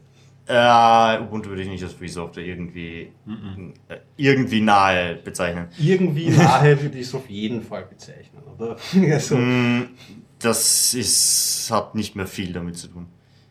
Okay, Also die strenge, die strenge, die strenge Auslegung, alles klar. Aber apropos, Ja, also es, apropos es ist schön, strenge sie es so Auslegung. nennen, aber man kann nichts damit machen. Sie bauen alles exakt so, dass man eben nichts damit machen kann. ich mache Das ist- alles das damit, sind- was ich Sie unter schotten sich angeblich. Ja, du kannst alles so machen, solange du auf ihrer Plattform Ja. brauchst, genau ihre Produkte verwendest und aus Du nichts. kriegst es nicht raus. Als alter Debian-Bruder kannst du äh, 10.000 Command-Line, kannst du, ein Ubuntu-Server fährt sich wie ein Debian mit neueren Paketen und an manchen Ecken instabiler. Also ihr könnt schon sagen, Ecken ja, Ich ja, ja, genügend. natürlich, das ist natürlich Erfahrungssache. Ja, aber der Server ist aber prinzipiell zu sagen, das ist jetzt abgeschlossen und du kannst jetzt zum Beispiel keine Konsole aufmachen oder so irgendwas. Nein, nein, du- Abgeschlossen du- aber du kannst kein- die Pakete kannst nicht rausnehmen. Du kannst quasi kein. GNOME installieren. Ja. Es wird bald kein kannst mehr nicht mehr in andere Du kannst es sonst nirgends, die, die Sachen von Unity zum Beispiel kannst du sonst nirgends installieren. Es ist KDE die- wird es nicht mehr geben bald für Ubuntu. Also in einem GNOME wird Wort- es nicht mehr geben. In einem Wort, es ist nicht entwicklerfreundlich. Also es ist consumerfreundlich vielleicht, kann man streiten, aber für, wie du sagst, du kannst ein Paket jetzt nicht dort, ein Debian-Paket kann ich nehmen und kann auf zig Debian-like-Distros weiterentwickeln oder Du migrieren. kannst ein Debian-Paket unter Ubuntu installieren, aber Ja. kein Ubuntu unter Debian. Gutes Beispiel. Mir erscheint es äh, in die gleiche Richtung wie Google zu gehen. Ja, es gibt kommerzielle Anbieter, darunter sehe ich Ubuntu auch als kommerziell. Das ist ja von Mark Shuttleworth kommerziell betrieben, ja, so wie Red Hat. Allerdings fallen mir beim Shuttleworth ungut auf, dass sie versuchen, das System immer mehr abzuschotten. Das heißt, äh, so zu programmieren, dass man ihre Pakete nicht hinausbekommt, aber andere hinein. Das ähnlich ist es ja beim Google, ja. Die verwenden den Linux-Kernel, patchen aber so weit, dass man es immer retour bekommt. Dann haben andere Absichten, nämlich ihr System zu etablieren und abzuschotten und ein eigenes Betriebssystem daraus zu kreieren, was ja Google mittlerweile schon sehr gut gelungen ist. Es ist ja, das Google-Betriebssystem hat nur noch Ähnlichkeiten mit einem Linux-Betriebssystem. Es ist ja kein einziger Shell-Befehl mehr dabei beim Ja, Original. das ist ja Android-Kernel oder vom Ich Google? rede jetzt vom Android äh, Oder vom Google Chrome Betriebssystem. Nicht Chrome OS, ich rede jetzt vom Betriebssystem, was auf, auf Tablets Okay. oben ist, ja. Also der Kern selbst ist ja noch im Mainlink, also ist schon Nein, noch. der Kernel ist nicht mehr im Main-Link drin, ja. Der ist ja gepatcht. Aber Ja, der, sie anderes wieder Recht, das ist die sind ja wieder zurück Die das, sind wieder zurückgeführt die sind wieder zurück im, im also der Google Tree ist im, ist im Linux. Ist also er wieder drin? Linux.org. Okay. Was ich gelesen habe, was nicht drin ist, es sind, ja, es ist, ähm, es sind keine Standard-Linux-Befehle drin, ja, die, die, die wurden rausgenommen. Man kann sie dazu installieren, wenn man möchte, und sie beruhen ja auf einem eigenen Ökosystem äh, mit dieser. Das Busybox. Oder meinst du Nein, das? sie haben auch keine Busybox mehr drin. Okay, es ist Ja, gar, ja, das wurde rausgenommen. oder? also genau, es, Es ist nur noch dieser, dieser Interpreter drin für dieses Java, ja, also dieser Zwischencompiler drin. und Bibliotheken, ja. Du hast keine, keine Linux-Shell-Befehle mehr drin. genau, also du hast eigentlich nichts mehr von Linux Es außer ist den Kernel. GNU Das, Linux mehr, du hast nur noch den Kernel mit einem ei- eigenen System dazu. Das spricht, äh, ist sogar ärger wie beim Apple. Ja? Beim Apple hast du ja einen echten Mach-Kernel mit Linux Kommandos und die Shell und äh, die grafische Benutzeroberfläche ist äh, Apple äh, Closed Source. Bei Android ist es so, dass es ja alles Open Source ist, bis auf die eigenen äh, Programme, ja, die sie bereitstellen. Aber das kann man zumindest ja noch kompilieren. Was man bei die kommerziellen Sachen bei Ubuntu auffällt, dass sie immer mehr Versuche machen, in eine kommerzielle Schiene zu bekommen, dass sie ihr, ihr Wissen um die Software im Pool halten, nichts dazulassen. Äh, Das fällt mir halt dort ungut auf, deswegen kann ich Ihnen Florian noch recht geben, dass sie versuchen, sich abzuschotten und haben immer weniger mit Community zu tun und die scheinbar teilweise nicht mehr erwünscht zu sein, ja, beim Entwickeln jetzt. Ja. Und allerdings finde ich das System recht gut äh, in der Anwendung. Ich hatte nämlich ein Problem, ähm, eine Aufgabe, sagen wir so. Ich wollte auf meinem, ich habe auf meinem Apple äh, Mac PowerBook Version 3.3, das heißt, das ist schon relativ alt mittlerweile, unter Computerrichtlinien relativ alt, habe ich Debian installiert, die neueste Version Visi, und siehe da, sie startet nicht. Ja? Autsch, ja. Dann liest man den voran und liest und liest wie der Idiot und dann kommt man irgendwo drauf, ja, man hört, dass so aus unerfindlichen Gründen das Bootfleck gelöscht wird. Und das, dadurch startet der Group nicht. Ne? Äh, man soll dann einfach gparted starten. Naja, was nimmt man da? Natürlich Ubuntu, weil das geht am Mac recht gut. Steckt das ins, in das Laufwerk rein, startet Ubuntu, sagt probieren ja als Live-System, startet gparted, sieht man da, aha, es gibt momentan ähm, Apple 2 Bootflex, deswegen geht's nämlich nicht. Ja. nämlich das normale Bootfleck, was Debian glaubt, was es zu benutzen hat. Und dann gibt's noch unter REFID ein Bootfleck, was ihm sagt, fahr so hoch, als hättest du ein BIOS. Dieses Flag muss man dann setzen und siehe da, grob funktioniert und alles geht. Ah, okay. Interessanter Tipp, ja. Also man bekommt momentan Debian auf einem Mac nicht zum Laufen, wenn man nicht Ubuntu hat. Oder zumindest eine Live-Distribution mit, mit gparted. Krümmeln. Zum Beispiel Krümmel. Ja. Krümmel, ja. Allerdings Krümmel hatte Den ich... großen ZS, äh, Z-Shell ähm, ähm, Modder, oder? Die Genau, haben so eine haben gute ja Config die, geschrieben die für die Standard Z-Shell. Config für die Z-Shell schon fast. Die hat boah, tausende Zeilen, glaube ich. Da ist alles drin. So, so ein ewiges Ja, was, was mir ungut aufgefallen ist dann, ich, ich hatte dann die neueste Ubuntu, glaube ich, 13 irgendwas oder so, ja. War auf einer DVD oben. Es schaut hübsch aus, es hat links eine Leiste, ich habe es vorher noch nie bedient und hatte echt massive Pro Probleme, eine Shell zu finden. Ja. Ich bin dann draufgekommen, man muss mit der Maus nach links fahren, dann nach ganz oben, dann erscheint oben ein neues Icon, wo steht, man kann jetzt nach Sachen suchen auf der Festplatte, die ja nicht installiert ist, nach Programmen nämlich auch suchen. Und dann muss man wissen, wie das Programm heißt und eintippen. Terminal. Und dann sagt man Terminal, ja, und dann kommt's und dann kann man es endlich starten. Oder Steuerung Alt T.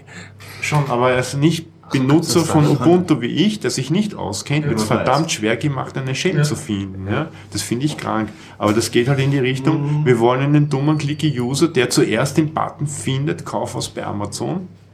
Links, Ist ja. bei Die der Buttons sind Gnome-Shell schnell zu finden, anders? Den findet man sofort und den sucht bei mir, Ubuntu Software, ja, Wird dann versteckt. als dass man eine Shell findet. Aber gutes, guter Einwurf bei der Gnome Shell, wenn ich die frisch von Gnome installiere, ist die Konsole auch nicht so omnipräsent, dass ich jetzt sie sofort auf Ja, aber du kriegst sehr schnell eine, sehr einfach eine Liste mit alles installiert ist. Ja, da ist das Ja, wir haben ja, das kriegst du ja nachdem bei, nichts da kriegst du ist. bei Ubuntu ja auch. Ja, aber da hast du so ein winziges Nein, Feld, was kannst du nicht was du aufmachen Du bist keine müsstest. Liste. Das ist ja das Fatale. Nein, du bekommst kannst, bei ja oben, gar du kannst ja mehr. Applikationen angeben und dann wird das Raster Nein. ausgefahren, verschiedene Sparten und unter Nein, es geht schon, du aber es ist nicht so leicht. Nicht, Es ist nicht, äh, intuitiv findest du es nicht. nicht mehr so schön, ist keine Kategorie. sich Aber das wieder geändert. ich hab's auch nicht. auf jeden Auf- Ich habe, ich war interessant, ich habe noch auf einem alten Netbook auch so ein Unity drauf gehabt, wo es noch die Netbook Edition gab. So ein Präsentations-Netbook und wir haben es nicht geschafft, ein Nautilus zu starten. Weil jedes Mal, wenn man einen Ordner angeklickt hat, ist das in dem äh, Unity-Ding weiter hat irgendwas im Ordner angezeigt und es war nicht möglich, einen Nautilus zum Laufen zu kriegen in der Netbook Edition. Es gibt, die haben Nautilus aus der Netbook Edition raus. Es gibt dann Aber es irgendwie auch einen, aber die Netbook Edition, oder? Das ich glaube nicht, jetzt ist es die Standard, aber das war auch sein. Unity. Das war eine der ersten Unity-Versionen, Ja, haben sie ja. es irgendwie kann nicht mehr. Ja, was mir bei Ubuntu nicht so gefällt, ich meine, ich, ich entwickle hauptsächlich am Computer Software. Ich hatte eine Version einmal, die ging sehr gut auf meinem Notebook, war ganz begeistert auf meinem Apple. Ja, da ging wirklich alles out of the box, vom WLAN, Sound, was man sich vorstellen kann, 3D-Grafik. War von Ubuntu begeistert, habe damit getan. Es war keine LTE-Version, die LTE-Version ging bei mir nie. Das sind die Ja. Long-Term. Die Long-Term Evolution gingen bei mir am, am Apple Notebook nie. Nur diese Zwischenversion ging. Dann habe ich irgendwann mal abgedatet, dann ging nichts mehr. Äh, Also man kann bei Ubuntu sehr schlecht wechseln von einer Hauptversion auf die nächste Hauptversion. Das ist meine persönliche Erfahrung. Ja, muss nicht bei jedem so sein, aber bei Apple Notebooks war es bei mir so. Und die nächste Hauptversion von Apple auf, ging auf Apple Notebooks gar nicht mehr. Da hatte ich nur einen schwarzen Schirm. Ja. Die übernächste ging dann wieder. Da ging aber was anderes wieder nicht. Ja. Dann habe ich mal wieder Debian installiert. Ja, ich fand es nur interessant, dass die LTS-Versionen, denkt man sich, ja, langer Support, alles. Du kriegst aber keine Patches. Also du kriegst keine, keine Bugfixes, du kriegst nichts. Ja. Ich habe schon, ich habe Dutzende Bug-Reports damals, wenn ich Ubuntu verwendet habe und auch für den Server Edition immer wieder Bug-Reports geschrieben. Es gab keinen einzigen, der je gefixt wurde. Also ich muss sagen, die, Wenn einer reagiert, also das jemand der reagiert hat, war es schon das höchste der der Gefühle. Support ist äußerst schlecht bei Ubuntu, ja. Er frisst oder stirbt, es geht oder nicht, und wenn nicht, hast du Pech gehabt. Naja, wobei Sonst sie haben, die Community mit man, Workouts man, vielleicht. ja, man aber- muss sagen, dass die Community-Seiten ähm, sehr nützliche How-Dos und sehr übersichtlich sind. Ja, und da kann sich einige Distros ein mit ihren Mailinglisten was abschneiden. Ja, nicht drinnen. muss man sagen, sich nicht vorwärts. es- die Kommerzialisierung von Ubuntu ist unsympathisch. Was mir zurzeit fehlt, ja, also ich bin auch nicht glücklich mit meinen Ubuntu-Installationen. Ich habe eine Ubuntu-Installation, da habe ich mir die GNOME Shell drauf installiert, geht flotter, unkomplizierter, hübscher als Unity, noch immer ein Ubuntu drunter, aber soll sein, solange mein Bluetooth funktioniert, was noch unter keiner anderen Distro funktioniert hat. Okay, ja, das brauche ich, möchte ich wegen Bequemlichkeit. Und Am anderen habe ich das ähm, Unity laufen und so langsam, mir fehlt der Gegenentwurf. Das Einzige, was mir einfällt, wäre Linux Mint zu verwenden, was oft angeführt wird, was ich auch eine Zeit lang verwendet Auch habe. Ubuntu. Mm, Oder basiert Debian, auf genau beides. Debian oder Ubuntu, aber ist ein Derivat. Man könnte sagen, der Unterbau, wie du gemeint hast und wie meine Erfahrung auch ist, Hardware wird ja sehr gut angesprochen und so. Dieser Teil von Ubuntu funktioniert ja gut irgendwie. Und sie werden Wenn- kein Mir Wenn, wenn, genau, also wenn Linux Mint sozusagen ein gutes Spin-off von Ubuntu darstellt, Das bessere so, Ubuntu. das bessere Ubuntu, ich bin okay mit mir, aber es, es, es fehlt mir eine große Gegenversion. Was haben wir noch? Fedora gut, aber ist ein bisschen zu Bleeding Edge vielleicht ähm, für den Normal-User, um es ihm fortzusetzen, also für einen nicht technisch versierten. Ähm, für mich, ich bin manchmal ein bisschen faul, jetzt mir Sachen zu fixen, deswegen. Früher war ich da noch ein bisschen aktiver. Was ich, was ich empfehlen, sehr empfehlen kann, OpenSUSE, was ist mit OpenSUSE? Was ist mit denen los? Soll, äh, was ich gehört, ich habe selbst das lange nicht mehr probiert. Mhm.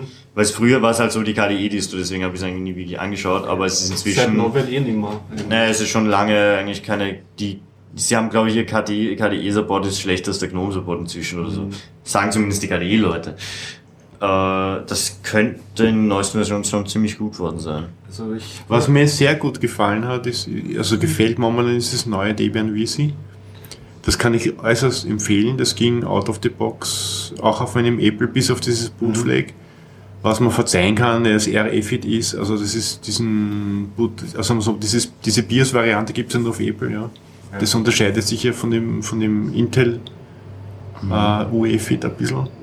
Also Debian ist für mich eher, Da- es ist wie ein bequemes Taxi zu fahren, finde ich. Prinzipiell Debian. Als Desktop, das ist das Schwierige, du bist halt wirklich mit den Versionen hinten nach. Ein aktuelle Weiß ich nicht. Grundstellung, Äh, ich, ich kann nur aus Erfahrung sagen, ja, momentan, äh, dass das VC das allerbeste Debian aller Zeiten ist. Ich habe alle vorigen Versionen auch schon verwendet. Es ist der, die allererste Version, wo die gesamte Hardware out of the box geht. Und sie installieren standardmäßig einen GNOME Desktop. Fragen mich nicht, ich bin da kein Experte. Ja. Äh, der sehr einfach zum Bedienen ist, wo auch meine, meine Söhne sehr gut zurechtkommen damit. Ich finde sie anwenderfreundlich. Ich selber verwende lieber einen, einen abgespeckten Desktop wie LXD oder XFCE, ja. Äh, wenn es sein muss, auch KDE. Äh, für den Über-Drüber-Desktop, ja.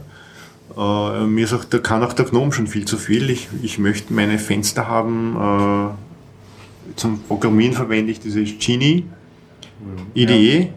Die ist nicht flott, ist nicht klein, ist sie der Horst auch schon lange verwendet, ich aber erst seit kurzem drauf gestoßen bin und bin damit hellauf begeistert. Ja. Ich meine, sowas, ich kenne Debian als Server ist für mich so so erste Wahl. Also Ja, da, ebenso. da ist schon seit, auch. seit Ewigkeiten, ich habe glaube Server schon seit, ich weiß nicht wann, 2.0. Wobei für den Raspberry ich mir zwischendurch das ähm, Arch Linux, da stolpert man immer öfter drüber, das wäre jetzt eine Variante. Als Server würde ich das nicht unbedingt. Ich bin, Es ist ein sehr gutes Laptop-System. Ja, als, als, als Home-Server halt. Also es muss ja nicht, muss jetzt nicht im kommerziellen Einsatz sein, aber Nein, aber äh, als Server allgemein ist es du, oder Arch nicht die Linux Arch Server Linux. ist Okay. schwierig, weil du musst es halt regelmäßig upgraden, weil es halt eine Rolling Release. Und wenn du, es ist dafür gedacht, dass es im Grunde das System, was du verwendest, zum Beispiel für Laptops jetzt hauptsächlich eingesetzt. also da würdest machst du immer wieder Upgrades. Für, für Desktops empfehlen. Ja, hauptsächlich, ja, ich, ich kenne eigentlich nur Leute, die das wirklich am Laptop einsetzen. Okay. Weil für andere Systeme, ich hab's auch als äh, für mein Storage auf einem alten Notebook installiert. Das Problem ist, wenn, dann, wenn man da reg- nicht regelmäßig upgradet, dann kann es sein, dass man viele Upgrades auf einmal macht, dass irgendwas schief läuft. Weil es sehr viele kleine Updates gibt. da möchte ich mal Also was eine Lanze für genau. Debian noch brechen am Ja. Server. Ich habe, glaube ich, einen Server jetzt wieder auf, auf Visi aktualisiert vor ein paar Monaten, den hatte ich auf Debian 3.0 installiert und seitdem immer abgedatet. Mhm. Und das Ding läuft jetzt noch stabil. Also das ist ein System, das läuft seit Jahren. Äh, Und- hat, hat sich Debian aber angeblich jetzt irgendwann äh, verlautbart, dass sie irgendwie fixere oder längere Release ähm, Support-Zyklen wollen. Das, wie lang sind sie jetzt? Ich meine, ich bin ja immer sehr es ist halt immer aktuell. relativ. Zwei Jahre äh, garantieren sie, glaube ich, momentan. Ein Jahr ist immer, es kommt immer alle Jahre im Schnitt kommt Ja, eine neue ungefähr, raus. also je Dann, nachdem, wie oft eine Version rauskommt.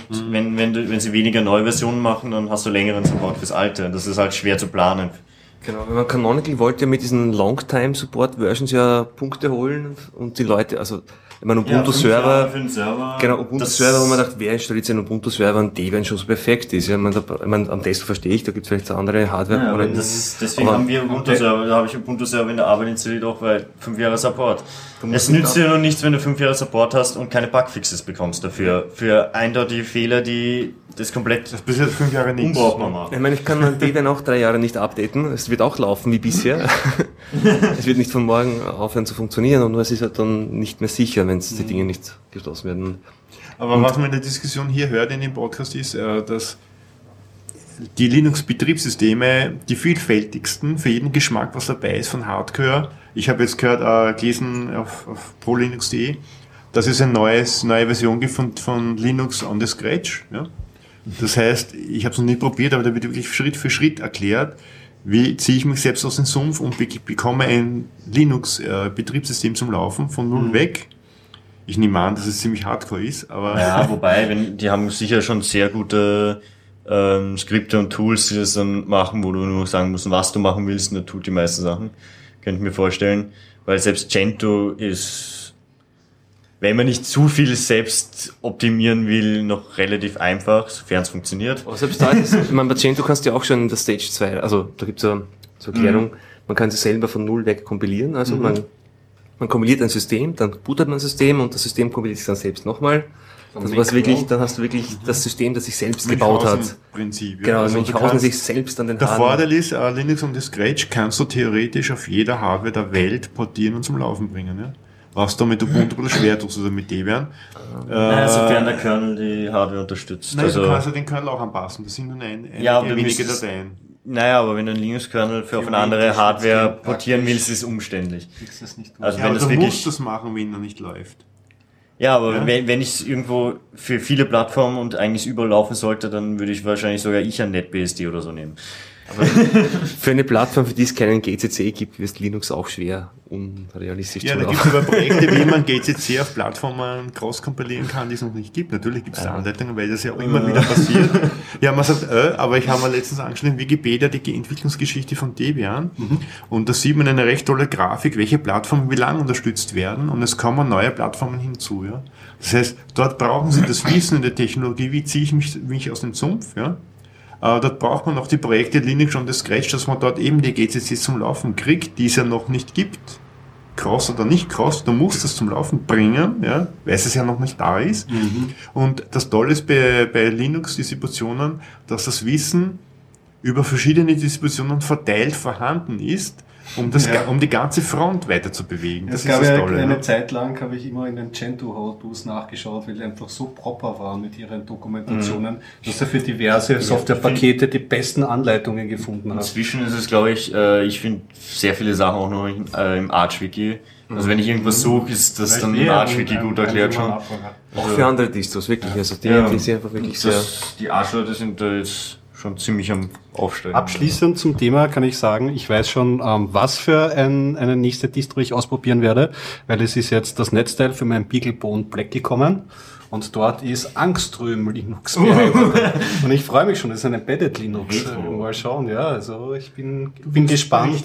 Ich, ich werde werd berichten, ich habe auch schon einen Anwendungsfall, ich werde ihn dazuschalten zum Raspberry Pi. Der Raspberry Pi habe ich dermaßen überladen mit Services, dass er manchmal an manchen Ecken ein bisschen neuen ein, einbricht. Ähm, ich habe einen alten, aber am RAM, am, am RAM, RAM 256 durch. Ich bin glücklich. Ich hatte vorher 32 MB RAM mit einem anderen NAS, das ich mit Linux betrieben habe. Bin mit 256 mit absoluter das Luxus. meisten Sachen. Ja. Ja, genau. Also das ist, das ist nicht schlimm, aber für manche CPU-intensiven Operationen werde ich Was tut das dann alles schon? ähm, es hat drauf ähm, einen gesamten LAMP-Stack. Das Ja, ist, was- da, was das wir- ist schon mal ähm, SMB natürlich, SSH natürlich. Ähm, was, äh, was läuft sonst noch drauf? Äh, Transmission natürlich. Ja, das könnte was brauchen. Das, das, das zieht auf jeden Fall. Und ähm, was habe ich dann sonst noch? Den Calibre-Server habe ich dann noch Das heißt, zu laufen. du müsstest dir der Calibre-Server, der, dazu, der oder? Calibre-Server. Für- Zusatz, jetzt Zusatzhardware ist für mich ähm, der Beaglebone Black. Also ich werde Oder- sicher nein. ein, zwei Services, nämlich zum Beispiel der schnellere Prozess oder so. Vielleicht werde ich einfach das Transmission übersiedeln auf den Oder Beaglebone so Sachen Black. wie, wie äh, es gibt also Mini, ziemlich günstig für 10, 20 Dollar Mini-Displays und solche Sachen auch fürs Pi. Die du dann drauf auf die, stecken kannst auf die Serielle oder so, die dir dann, Schon oder E-Ink, ja, ja, die dir im das ist- E-Ink immer den Platzbedarf oder so anzeigen. Hin und wieder ein, jede halbe Stunde mal aktualisiert, wie viel Platz ist noch frei. Das gibt es bei Black auch, da gibt es solche Aufsteckplatinen. hab Ich suche sowas für normale Rechner, aber ein Ja, neues NAS könnte sowas brauchen. Das gibt's aber auch, ja, da gibt's ja diese, da gibt's zwei Projekte, wie du Displays unter Linux äh, über Standardschnittstellen anbinden kannst. Ah, weil ich bräuchte auch noch irgendeine Hardware, wahrscheinlich die USB zu diesem Anschluss. Meistens übersetzt. geht's USB Serial oder I2C. Weil es gibt so, ich habe gesehen, 8 Dollar kleines Mini-E-Ink-Display oder so ein Pseudo-China-Ware E-Ink. So, da bevor uns der Horst eingeht, übergebe ich das Mikrofon und das, das nächste Thema an dich. Okay, danke, ja. Ich habe absolut nichts gesagt. Also. ja, ich wechsle jetzt einmal das Thema. Ich hoffe, ihr seid soweit äh, fertig mit Linux-Distro äh, abdebattieren. Ja, aber wir könnten zur Hardware kommen, weil so viel Hardware rumliegt. Ja, ich, mein, äh, ich kann kurz schildern, warum habe ich überhaupt ein Betriebssystem installieren wollen. Aber bitte, ja. ja. Nämlich, da ging es eigentlich um Hardware, um äh, die OSD-Compile-Umgebung äh, Contiki an Prozessoren zum, wieder zum Laufen zu bringen, nativ. Warum nativ? Ja, ich habe äh, Mac OS X installiert auf diesem Rechner und habe dort bis jetzt in der, v, äh, in der V-Box Debian betrieben. Durch diesen NSA Skandal, ah, die hören uns ab, die, in die Betriebssysteme sind Lücken eingebaut, in, in Windows-Betriebssystemen und Mac OS X-Betriebssystemen absichtlich, damit sie Zugriff bekommen. Äh, das mag ich nicht, deswegen habe ich, hab ich gedacht, okay, es muss jetzt Debian oder ein Linux nativ auf meinem Mac laufen. Ja? Warum? Einfach um äh, die USD-Hardware nativ wieder unter Linux zu kompilieren auf einen nativen Rechner, wo die NSE nicht gleich hinkommt. Was Sonst bei Open die Source Open Hardware natürlich total notwendig ist, ne? weil das darf ja jeder sehen. Naja, aber vielleicht bauen sie was ein, da kompilierst Ja, du dir genau. noch deine Lichtschalter. Damit sie nicht eindringen in meine Lichtschalter Einmal und, und Regime Schadcode. und schon kein Fernsehen mehr. Genau, und und den Schadcode einbringen in die ganze Struktur. Ist es mir dann gelungen, äh, das ganze System zum Laufen zu bekommen. Was ist der Sinn und Zweck des Ganzen? Es gibt äh, die Projekte für den Herbst. Die, der Schwerpunkt der Projekte für den Herbst ist eben äh, Roboter mit virtuellen Maschinen. Dann gibt es Projekte für den Herbst, es wird kälter. Das heißt, es wird interessanter, Temperaturen und Luftfeuchtigkeiten zu messen in Räumen. Da, da wird es in Kürze eine Klimate 2 geben. Mit einem, mit einem Sensorsystem, das mit den Spannungen noch viel weiter runterkommt, damit man wirklich die Batteriespannungen ausnutzen kann. Und äh, Beschattungssysteme. Beschattung, wenn der Sommer weg ist. Schon, aber über, den- über den Winter haben wir genügend Zeit, die Beschattungssysteme Ah, äh, zu entwickeln, damit sie im Frühjahr einsatzfähig sind. Falsch Wie verstanden. mit der Sommermode. Ich habe unter Beschattung jetzt dieses Agenten. Wenn wir schon bei NSE sind. Drohnen, die sich verstecken. Natürlich, wir könnten diese Temperatursensoren bei der NSE einschleusen, um die Temperaturen in ihrem Gebäude Ja, zu 18. messen. ist Im die 8. Villa. Bezirk zum Beispiel, mit einer Drohne hinfliegen, Ja, Sensoren übrigens. abwerfen. Sensoren abwerfen, die sich an die Fensterscheiben kleben, vollautomatisch. In Herr diesem Zusammenhang gibt es übrigens einen herrlichen äh, Webtipp, einfach nachlesen. Äh, einen Bericht von jemandem, der nach Pützleinsdorf gegangen ist in Wien und dort die NSA-Villa, also von der CIA, angeschaut hat und dann einen köstlichen Dialog mit einem österreichischen Weil es Polizisten fotografiert hat. Also ein Foto Ja, gemacht. ja. Aber Ja, heute war ja dann noch darauf folgend, also auf, auf diesem Blog aufbauend, also, auf, also dieses Ereignis hat so Ja. hingeschlagen, dass heute dann eine, oder was gestern? Hm, Eine Gruppe Architekturfotografen. ich glaube um die 100, 200, Architektur, genau, Fotografie, so hat dann hat geladen. aufgerufen. dorthin zu gehen Und fotografieren. War das, das war aber getrennt von dem, was der Pilz gemacht hat. Nein, das war mit dem Pinzett. Das war mit genau. So, Pilz, weil das, das war ja, glaube ich, schon vorher angekündigt sogar. Es war davon, es war auf jeden Fall der Veranstalter Verein der Architekturfotografie und es waren, glaube ich, 100, 200 Leute, die dann nach diesem Vorfall mit dem Die einen- Polizei meint, es waren eh nur 100. Okay, äh, die Medien meinen, es waren, 20.000. oder die Teilnehmer sagen, sie waren 200. Und die haben halt dann nicht die, also sie konnten Fotos machen von diesem Gebäude, ohne dass ihre Identität festgestellt wurde. Ja, Versager, es- die Bullen. Ja, sie waren zu wenige. Aber dieser eine Blogartikel ist interessant, weil nämlich der Polizist hat selber nicht genau gewusst, auf welcher Rechtslage er dort Einfach künstlich. passiert einfach- ja, einfach steht und Ja, der wurde hingestellt. Ja. Ja, War von, war, äh, war von euch jemand dort? Bei dem Wandertag oder so? Wandertag nicht. Ich kann nur berichten, ich war auf der Freiheit statt Angst Demo. War sehr brav. Und da war es wirklich so, ähm, Wo war die Wanderung? also hat sich getroffen wie fast jede Demo in Wien äh, am Westbahnhof, also bei dem Christian Broder Platz und ist dann runtermarschiert, nicht äh, Richtung Parlament, aber über die äh, Stiftskaserne, wo irgendeine Heeresnachrichtenabteilung Die Heeres- residiert und Genau, fest demonstriert. Ich muss zur Schande der österreichischen Ges äh, Zivilgesellschaft sagen, wir waren nicht viel mehr als 100 Leute, also 150 Angeblich waren es wenn's hochkommt. 500, äh, war die offizielle Also bei Zahl. der Stiftskaserne waren wir keine 500. Ja, aber Endkundgebung wahrscheinlich oder was. E- Endkundgebung Aber möglicherweise. das, das lag jetzt nicht an der österreichischen Bevölkerung, sondern es lag an der Organisation von der Demo. Es gab quasi keine Information, wann die Demo ist, ob sie ist. Du hast nicht mal auf der Webseite direkt, ohne zu suchen, gefunden, wann sie wo also ich habe es durch startet. einen Johnny dankensweise weiter Ja, ich erfahren. habe es durch einen Kollegen, der eben auch dort mitorganisiert, der hat es mir irgendwie zwei Tage vorher dann gesagt und haben wir auch zusammen auf die Webseite gesehen, und hat er mir, ah, hm, ja, steht's ja nicht mal gescheit drauf. Blöd. Und, aber Berlin waren 20.000 Berlin, ja. da haben sie auch schon Wochen vorher Ja. Busse organisiert, Leute umgeschaufelt. Der Was ist nicht sie wie auf der Mittelpunkt der Erde. Es gab in Graz auch eine. Und mit wie viel? Ich weiß es nicht, Ach, wahrscheinlich auch. Naja, vielleicht Mehr prozentuell von der Bevölkerung wahrscheinlich mehr als in Wien. Ist dir was aufgefallen von den Kundgebungen? Wie war die Demo generell von der Stimmung? Also, Stimmung, Stimmung war okay. Äh, Es war halt ein, wie bei jeder Demo, ein gemieteter Lastwagen, wo irgendeine Technomusik gespielt hat. Um, um, und einer hat einen Lautsprecher gehabt, wo er dann versucht hat, irgendwelche Parolen zu schreien oder irgendwelche Sachen zu erklären. Und was mir aufgefallen ist, der Lautsprecher, also das Megafon hat seine Wiederholtaste gehabt. Er hat einmal einen Slogan reinrufen müssen, dann hat er den per Knopfdruck wiederholen können. Ein Stimmband Ja, also das ist noch die absolute Degeneration für Leute, die zum Demonstrieren schon so unfähig sind, dass noch per Knopfdruck das machen können. Wohin legen und schlafen gehen. Äh, erfreulich, äh, ich, es haben mich circa drei Leute angesprochen auf dem Biertaucher Podcast, den ich erkannt habe. Oh, nice. Wow. Biertaucher Hörer dürften sehr affin sein mit Leuten, die auf äh, Freiheit statt Angst Demos gehen. Ein Teilnehmer hat mir gesagt, er ist extra aus Linz hergekommen. In Linz wäre eine Demo geplant gewesen, aber die hat dann nicht stattgefunden. Deshalb hat er sich in den Zug gesetzt, um in Wien zu demonstrieren, weil er das so wichtig findet. Und ja, wie soll ich sagen, es waren halt äh, sehr wenige. Aber es ist trotzdem sehr löblich, weil es ist doch etwas ein Thema, das vielen nicht so bewusst ist, aber irgendwie es untergräbt eigentlich demokratische Werte. Und alle Absolut, schauen ja. zu und Politik schaut zu und Ja, es stimmt gab jetzt zu. auch gerade wieder, äh, Armin Wolf hat getwittert vorher, was so Stronach ähm, für Aussagen gerade gemacht, auch zu, nicht, diesmal nicht zur Todesstrafe, sondern zur NSE, eben zu Sachen wie, wenn man ein rechter Bürger ist, ein aufrichtiger, dann hat man eh nichts zu befürchten und die NSE macht das eh nur zum Wohle von Österreich. Der alte Mann hat eh nichts zu verbergen. Das, Ja, ja, wo- wobei ich auf Ö1 ja immer den guten Spruch gehört habe, als Antwort darauf, aber zu verschenken auch nichts und schon in Privatsphäre.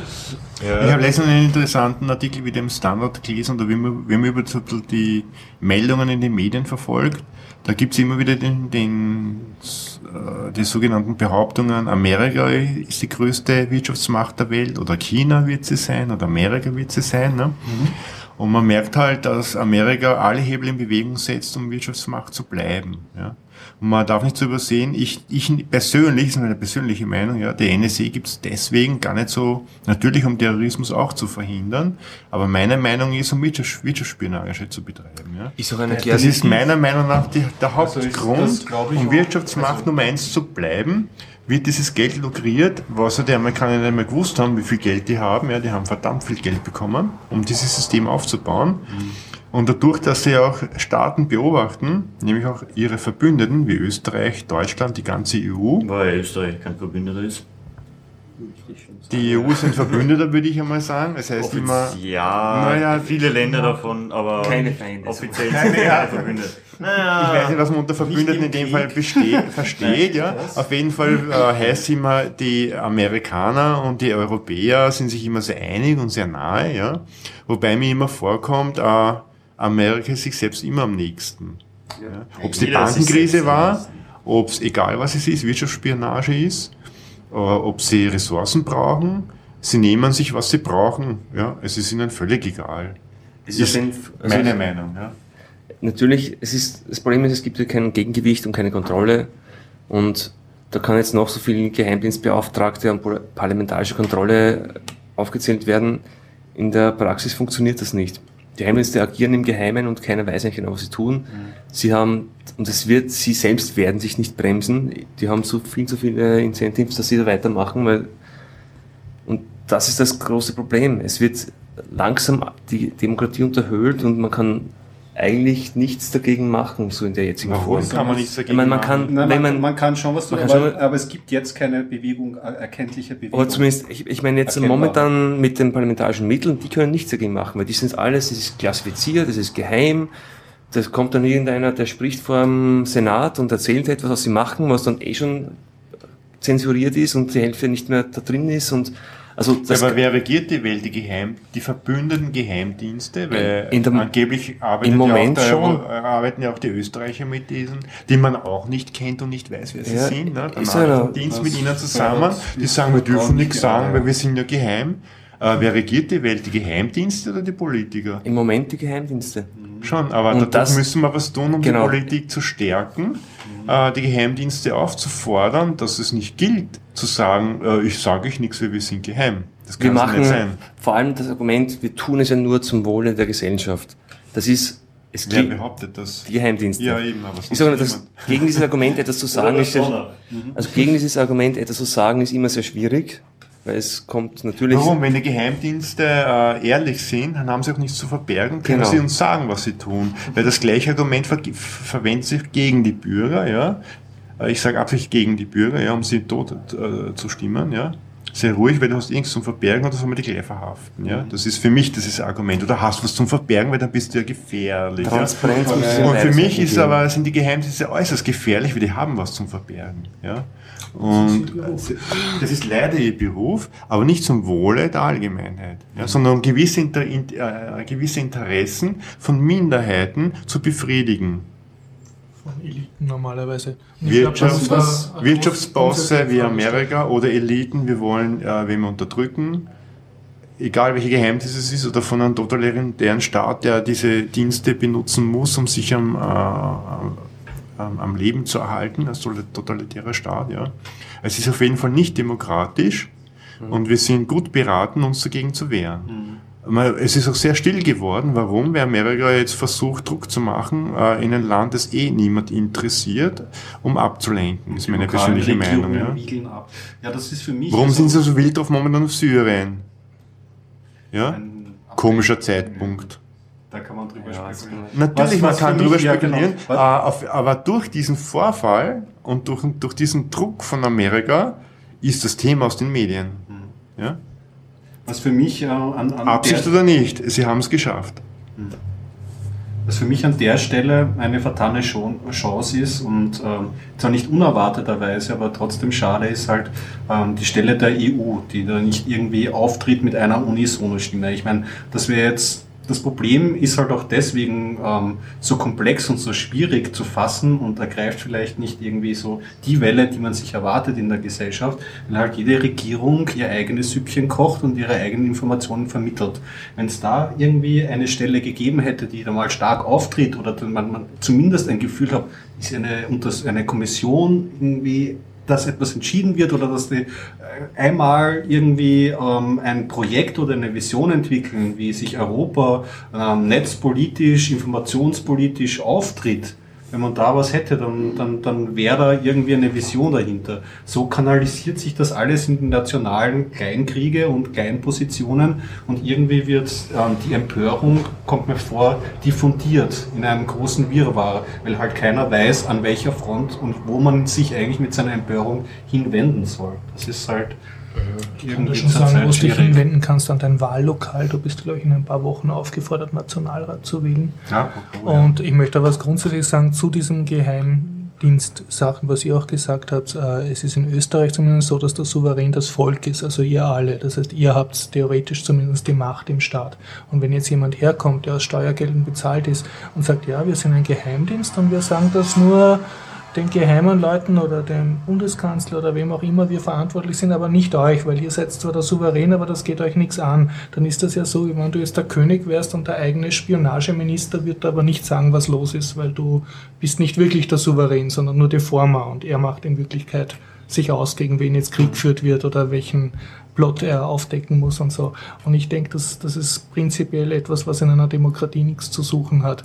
Dass nicht nur das Leute gibt, die Geheimnis äh, sondern dass die das noch auf Steuerzahlerskosten machen und den Souverän, nämlich uns, an der Nase rumführen. Und da sollte sich, glaube ich, die Bürgergesellschaft einfach ein bisschen mehr auf die Füße stellen und sagen, jetzt, wir brauchen keine Geheimdienste. Wozu? Wir sind nicht mehr im Kalten Krieg. Wenn, Ja, mein, warum ich jetzt auch äh, das Ganze gesagt habe, war auch der Grund, dass bei dieser Demo sehr wenig Leute waren, ja. Und ich eigentlich die Leute ein bisschen wachrütteln möchte, äh, in Zukunft ein bisschen mehr darüber nachzudenken. Es gibt, gab ja auch die Berichte, dass ja die NSA auch weltweit Firmen und wen auch noch immer bezahlt, um gewisse Dinge zu tun. Ja. Also, dass es nur auf Lasten des Steuerzahlers geht, es ist noch viel gefährlicher, die bezahlen auch Leute und Institutionen, um gewisse Dinge zu machen, auch in anderen Ländern. aber mit ja. welchem Geld? Das kriegen sie auch wieder von ihren Steuerzahlern. Ne? Von den, ja in dem Fall von den amerikanischen Ja. Steuerzahlern, ja. Aber Ich möchte jetzt Österreich nicht ausnehmen. Wir sind ein extrem kleines Land und leisten uns zwei Geheimdienste. Ne? An fürs Einen Innere und an schwarzen, Ja, genau, ja. Und was die machen, ist geheim. Ja, das kann ja nicht sein. Ne? Ja, In und einer wozu? Demokratie. Das im, in Ja, zwei der, sind noch immer besser als einer eigentlich. Die sind sich nie einig und nichts siehst dazu. aber- Ja, die, die, zwei Virenscanner installiert. genau, die halten sich gegenseitig auf. Man man hört natürlich auch gerüchteweise, dass es gewissen großen Mächten äh, weltweit sehr gelegen kommt, dass die EU kein einheitliches Auftreten hat und es seit Jahrzehnten nicht zusammenbekommt, eine einheitliche Außenpolitik zu betreiben. Das sind natürlich gewisse Mächte sehr glücklich darüber. Ne? Natürlich, ja. Auch die Amerikaner natürlich, weil äh, dadurch ist es ein zerstrittener Haufen und bis die zu einer Einigung kommen, nämlich mit die meine ich jetzt Europa, das dauert. Ne? Ja, eben, aber das wäre, das ist halt so schade. Ich meine, gerade jetzt irgendwie so Wirtschaftskrise mittendrin. Im Moment NSE, ist das jetzt beabsichtigt, dass es keine Lösung seit Jahrzehnten gibt? Oder nicht? Ja? Ja, ja, das sind genau. natürlich alles Gerüchte und ich möchte euch ein bisschen stacheln. Ja? Ah, Hat das System, ist das Absicht, wer spielt da mit, dass es nicht zustande kommt? Weil es heißt angeblich, die NSE hört mit bei Botschaften, bei innenpolitischen Verhandlungen, sogar in der Universität in Wien angeblich. Ja? Äh, ob das stimmt oder nicht, sei jetzt dahingestellt. Es wird natürlich jetzt, wahrscheinlich ist viel übertrieben, aber leider ist auch vieles wahr. Oder vielleicht ist noch viel Ärger, ja? man weiß es ja nicht. Äh, ja, äh, Experten sagen, war das Absicht? und auch einzelne Länder profitieren ja auch von dem. Also der Englisch, also der britische Geheimdienst oder Deutschland, die, es gibt auch Kooperationen, die haben ja auch zum Teil eigenes Interesse, dass das nicht jetzt eingestellt wird, weil sie haben ja selber was davon und dann es ist jetzt schwierig, Es ist schwierig. da eine einheitliche Front zu bilden. Und, aber der Horst hat das sehr gut auf den Punkt gebracht. Also es, es geht wirklich lang an dem schon vorbei, wo es eigentlich sein sollte, dass der, das Volk das souverän ist und dass wir eigentlich die Menschen sind, die bestimmen, was in unserer Demokratie passiert. Und das ist in so einem System nicht der Fall. Auch nicht mal kontrollierbar. Selbst wenn sie behaupten, sie tun das, was im Sinne des Volkes ist. Aber Ja, aber da muss man auch ein bisschen den Souverän beschimpfen, weil wenn es Parteien wählst, denen das wurscht ist oder die das halt in Kauf nehmen und sagen, ja, wir haben andere Prioritäten, dann wird halt auch nichts passieren. Ne? ja, Was mir nie so bewusst war, bis äh, vor einiger Zeit, wo die Diskussion war über, über das staatliche Wahlsystem, äh, ich, kann nicht mehr, leider nicht mehr sagen, wer das gesagt hat, aber einer hat gemeint, äh, man wählt, um die Stimme abzugeben für die nächsten fünf Jahre und da hat man nichts mehr zum Reden die nächsten fünf Jahre, bis man die Verantwortung einem Nächsten übergibt. Ja? Und während keine Wahlperiode ist, hat man auch nichts zum Reden und die Entscheidungen fallen im Stillen. Ja? Äh, dazu fällt mir ein, äh, in der Schweiz gibt es ein konträres System, nämlich da hat der Bürger mitzureden. Das ist geschichtlich dort halt so entstanden. Dort gibt es auch keinen Politiker, der hauptberuflich äh, Politiker ist. Da gibt es nur nebenberufliche Politiker, wobei da diskutiert wird, ob das heutzutage noch Sinn macht. das wird Ja, das ist eine heftige Diskussion, aber das System funktioniert dort momentan meiner Meinung nach relativ gut. Den Willen des Volkes ähm, höchstmöglich zu berücksichtigen, ja, ist dort ein etabliertes System. Bei uns ist das etablierte System, du gibst die Stimme ab und ab da bist du mundtot bis zur nächsten Wahl, aber kannst du bei der Wahl was bewegen, du darfst nur wieder deine Stimme abgeben. Ja? Also, was Also mir in Österreich abgeht, man kann sehr spannt. wenig mitbestimmen. Und das einzige Mittel, was einem bleibt, ist das, wo der Horst Gott sei Dank sehr, sehr regen Gebrauch macht, hin und wieder sich auf die Straße zu stellen und sagt, ah, für das bin ich, das möchte ich. Ja. Äh, Es wird aber einem sehr schwer gemacht in Österreich. Wobei ich ich jetzt schon widersprechen. Es, hat, also es waren mehrere Polizeiautos dort, aber keiner hat mich daran gehindert, auf der Demo zu sein. Ja, also. Es gibt aber sehr wohl Demos, wo das nicht so ist, wie wir gehört haben, wenn es speziell um äh, gewisse Konzerne geht, die für Lebensmittel irgendwelche Interessen haben. Wenn man dort bei Demos mitmacht, haben wir ja gehört, dass man gefilmt wird, dass man dann plötzlich nicht anonym Ja. ist. Wenn man Blogs betreibt, dass man plötzlich. Ich habe mir bei der äh, Demo den eigenartige Spaß Dinge gemacht und jeden, ne? der mich mit der Kamera gefilmt hat, gefragt hat, ja, bist du von der Presse und so, bin ich jetzt im Fernsehen?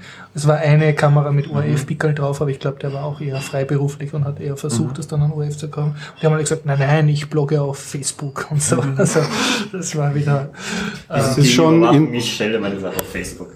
Ich glaube, das, ist ist schon- im Wahljahr sehr zurückhaltend, aber man braucht dann in die Vergangenheit schauen, wo sie auf den Dächern am Heldenplatz gestanden sind, mit den Kameras alles mitgefilmt haben äh, bei Demonstrationen und peinlich genau geschaut haben, wer ist wo und steht wo. Ja. Aber es ist schon interessant, also wir haben begonnen mit der Überwachung und so und sind jetzt eigentlich zu einer Demokratiefrage gekommen. Und das ist, das ist eigentlich ein, also für mich persönlich ein klassisches Henne-Ei-Problem eigentlich. Also ähm, wie du schon gesagt hast, wir geben die Stimme ab und haben dann ab dann nicht mehr das Gefühl und auch nicht mehr in real, ähm, dass wir etwas beeinflussen können. Also sollten wir vielleicht am Betriebssystem Demokratie etwas schrauben, müssen wir da die Schrauben ansetzen, dass wir mehr Interaktivität haben. Da sagen die Pessimisten dazu, naja, die Leute sind jetzt schon so desinteressiert. An der Wahl werden sie überhaupt richtig entscheiden und jetzt entscheiden sie vielleicht schon nach persönlicher Einstellung nicht so richtig, wird das positiv sein. Aber wenn man diesen Prozess vielleicht nicht ankurbelt, wird das sicher vielleicht auch nicht ändern. Also das Ja, ich nehme einfach an, die, die, ganz große die, die, Kreise, in dem System drinnen sind und die Entscheidungen treffen und in dem politischen System verankert sind und davon leben, wollen natürlich keine Änderung. Ja. Die wollen ungestört weiter regieren können, wollen diese Zeiten noch mehr ausdehnen. Sie wurde ja schon ausgedehnt, die Zeit. Sie haben ja Bestrebungen, die Zeiten noch weiter auszudehnen. Wir brauchen ja nicht so oft wählen, kostet nur Geld. Ne? Machen wir sechs Jahre, was wir wollen, nicht nur fünf oder vier. Ne? Im Sinne des Im Steuerzahlers. Sinne des Steuerzahlers, ja. Also es gibt natürlich Mächte, die, die versuchen, äh, dass es so bleibt. Und die, die nicht wollen, dass es so bleibt, sind dann meistens äh, eh- entweder Randgruppen äh, oder kommen aus dem Volk. Ja, aus dem Volk meine ich jetzt, ah, da hast du die Idee oder der Bernhard oder der Franz, ja, dass das jetzt super wäre. Aber richtig von den Politikern hört man eigentlich nur von einer Partei im Wahlkampf, dass sie das wünscht. Äh, ich will den Namen nicht nennen, ich will ja keine Politik jetzt betreiben in, der Wahlzeit, aber wenn ihr mithört im, im Fernsehen, habt ihr es eh bemerkt, wer das ist. Äh, aber mir fehlt so der Konsens, äh, wollen wir wirklich demokratischer werden von den etablierten Parteien. Ja, und das ist momentan Stand der Technik äh, sozusagen und ich weiß nicht, wen ich wählen soll. Das ist ein weiteres Problem. Ja. Und dass viele Leute Aber Desinteresse an sich ist vielleicht schon mal eine gute Antwort. Eine sehr gute Antwort. Auf jeden Fall also zu wählen. Und wenn man es blind ja. macht, ist es besser, es nicht zu wählen. Genau, selbst, weil, selbst dann irgendwie hat man seine Stimme abgegeben oder ungültig wählen, dann hat man von seinem demokratischen Recht Gebrauch Stimm gemacht. Aber Stimmbeteiligung. Genau, ich glaube, es ist schon demokratischer geworden, diesmal die Wahl. Man kann ja, glaube ich, jetzt auch einzelne Personen wählen und eine andere Partei wählen. Also wenn ich sage, ein Listenwahlrecht auf nationaler Ein Listenwahlrecht, ja. Also Wahlrecht, den sagt, na, mir gefallen, ich sage jetzt irgendwas, eine Farbe, ja, würfelt eine Farbe. Keine Ahnung was, ja. Äh, die Partei wähle ich, aber mir gefällt von der anderen Partei der Herr X besonders gut oder die Frau und die möchte ich auch drin Nein, das haben. Geht nicht. Das geht, das geht, geht nicht. Das geht nicht. Ja, aber das in Deutschland in der, auch so nicht äh, funktioniert Du kannst nur dann äh, Listenreihungen machen, wenn du die Partei auch wählst. Also du kannst nicht von einer Partei, die du nicht wählst, äh, die Listenreihung beeinflussen. Das ich habe aber gehört, dass sie irgendwas geändert haben. Dadurch wurde bei der Briefwahl äh, das Backel extrem dick, wenn man das jetzt kombinieren kann. Nämlich mit extrem Nein, dick. Es, das, äh, auch auf die Gefahr dass ich jetzt ein bisschen Blödsinn erzähle.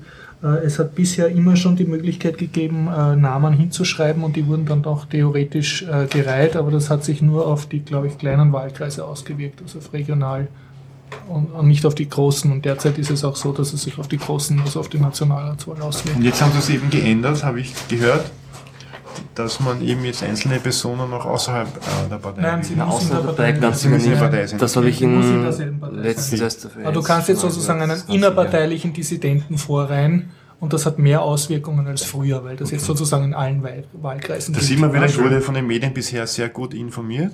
Hast du die Wahl-Info äh, nicht gekriegt per Post? In diesem Sinne bitte noch ein letzter Appell. Liebe Bierdacher Hörer, äh, falls ihr zu viel Zeit habt am Wahltag und eh nichts anderes vorhabt, bitte meldet euch bei der Partei eurer Wahl oder beim Wahllokal eurer Wahl und sagt, ihr wollt Wahlzeuge sein. Das ist das Beste, was ihr machen könnt. Also es kostet euch äh, drei Stunden Zeit alle vier Jahre und ihr sorgt dadurch davor, dass die Auszählung fair ist. Also wenn es ganz schlau seid, geht es erst so gegen 16 Uhr wählen und bleibt dann einfach zwei Stunden sitzen, nehmt euch ein gutes Buch mit und kontrolliert einfach die Auszahlung. Ein Wahlzeuge kann jeder werden, man muss sich nur von einer Partei nominieren lassen. Normalerweise sind alle Parteien so unterversorgt mit Freiwilligen, dass sie sich extrem freuen, wenn, wenn sich da jemand freiwillig meldet. Man kann sich meistens sogar das Wahllokal aussuchen. Also man schreibt sozusagen an seine Lieblingspartei und sagt, bitte, äh, ich möchte Wahlzeuge sein geht es dann hin zur Wahl, bleibt dort sitzen, äh, also man geht wählen, man zeigt dann das Zettel her und sagt, ja, ich bin auch Wahlzeuge und die freuen sich dann und dann bleibt man halt sitzen, bis vorbei ist und dann zählt man händisch diese Stimmzettel aus. Ich mache das jetzt seit circa vier Jahren oder so und es äh, kostet mich wirklich null Zeit auf meine Lebenszeit gerechnet und es ist ein, äh, der, wie soll ich sagen, ich habe das Gefühl, ich habe zumindest dafür gesorgt, dass in meinem Wahlsprengel die Auszählung fair läuft und das können nicht genug Leute machen. Ja, man hat selber die, die, die, Wahlzettel ja. in der Hand, man macht so Hauffallen, dann ist es urlustig. Nachher wird dann geklatscht, wenn, wenn man das größte Hauffall hat halt auf seiner Partei und so. Man freut sich, man lernt auch ein bisschen die Leute kennen und so. Und es ist eine, eine wirklich sehr einfache äh, Tätigkeit und es ist auch, glaube ich, die, der beste Schutz gegen elektronische manipulierbare Wahlcomputer, die es ja in verschiedenen Ländern versucht werden einzusetzen. Auch übrigens in Österreich bei der ÖH-Wahl wird das ja versucht mhm. mit der elektronischen Wahl. Und ich glaube, das Beste, was man da tun kann, ist einfach hinzugehen, Präsenz zu zeigen, wirklich einfach Zetteln zu zählen. Das ist ein Aufwand von zwei Stunden oder so. Und nachher geht man mit dem Gefühl raus. Erstens weiß man als erster, was, mhm. wie es in seinem Sprengel ausgegangen ist. Diese Daten werden dann meistens weitergemeldet an die örtliche Parteizentrale und man hat sozusagen die Sicherheit, dass im eigenen Sprengel nicht manipuliert wurde. Und es ist durchaus immer, also es geht jetzt in meiner Tätigkeit, wo ich das gemacht habe, wurde über zwei oder drei Stimmen diskutiert. Meistens, äh, wo es draufschreiben am Wahlzettel, alles Arschlöcher oder so oder Lumpenpack oder so. Und dann muss man halt sagen, ja, ist der Wählerwille eindeutig erkennbar, weil er hat Lumpenpack bei dieser Partei hingeschrieben, wollte er die jetzt wählen oder nicht.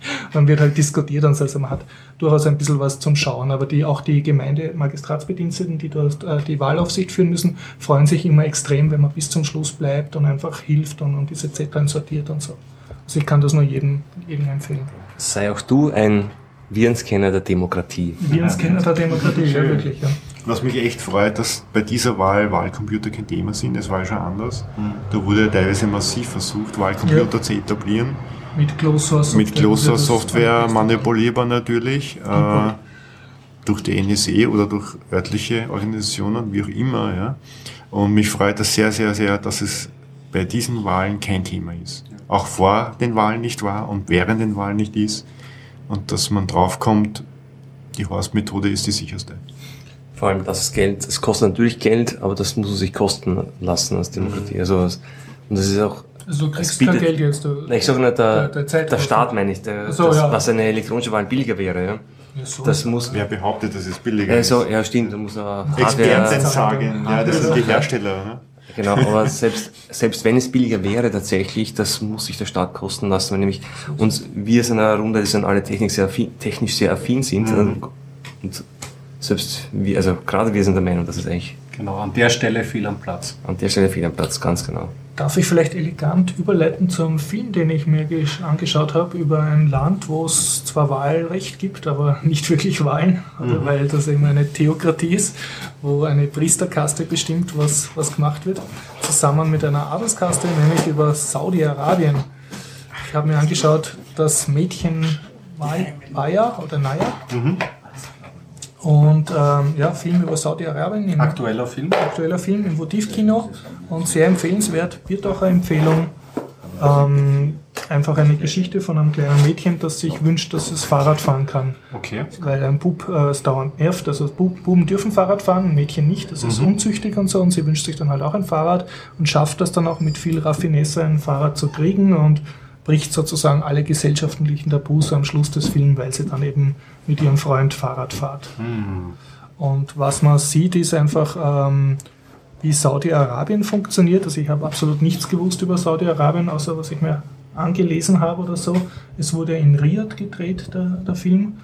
Ähm, und äh, ja, also hauptsächlich ein Film darüber, wie, wie jetzt ein Mädchen oder eine Frau in Saudi-Arabien funktionieren sozusagen. Also als Frau kann sich nicht frei bewegen, kann nur im Haus unverschleiert rumlaufen, äh, darf auch nicht Auto fahren. Das heißt, sie ist, wenn es zu ihrem Arbeitsplatz will oder das Haus verlassen will, ist schon angewiesen auf irgendeinen Art Taxifahrer und der Zeigt funktioniert ein, dann nicht. Einzel, ein Einzelschicksal, aber erklärt viel über die Gesellschaft. Erklärt extrem viel über die Gesellschaft anhand von einem Kinderfilm. Ich kann es wirklich nur jedem empfehlen. Der Film ist nicht traurig, ist sogar stellenweise süß oder lustig und du kannst es mit der ganzen Familie anschauen. Es sind jetzt keine Action-Szenen oder super traurige Sachen drin. Das Allertraurigste, was passiert, ist eine Hochzeit und äh, das ist auch ein, ein schweres Thema, eigentlich eine Polygamie, also dass der äh, das ist eigentlich eher nur die Nebenhandlung. Der, der Vater von der Hauptdarstellerin, der, der hat halt äh, die eine Tochter mit der Mutter und sie kann keine Kinder kriegen. Das wird im Film erklärt und das wirft er ihr dann auch vor.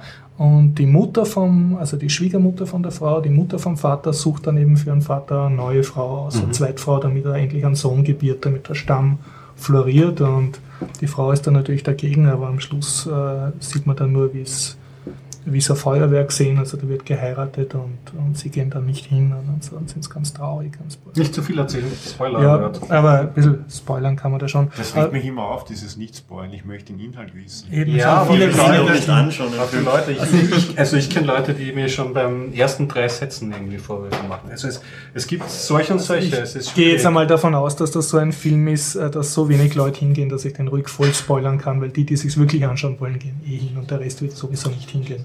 Das wenn ist kein ich, ich finde, für mich persönlich ist es kein Grund, wenn ich mir jemand den ganzen Film erzähle, nicht doch anzuschauen. Gehst du den trotzdem Ja, anschauen? Gehen wir aber nicht auch für, anschauen. dich persönlich. Andere Leute finden es total unangenehm. Also Spoiler Ich weiß, ich weiß es ja, ich weiß es ja nur, weil ich ja so viele Kinopodcasts höre und da ist immer dann der Disclaimer. Apropos, apropos jetzt wird es ein Spoiler. und Mhm. Okay, so. also ich fange jetzt an zu spoilern, wie, Mhm. wie immer.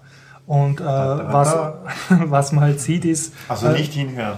Ja, wie es in einer Mädchenschule in Saudi-Arabien zugeht, wie die Mädchen oder Frauen überhaupt an sich leben. Also wenn, wenn du irgendwie dich einmal schlecht fühlst, brauchst du nur den Film anschauen und denkst, ja, okay, super, ich bin eigentlich im Paradies auf Erden.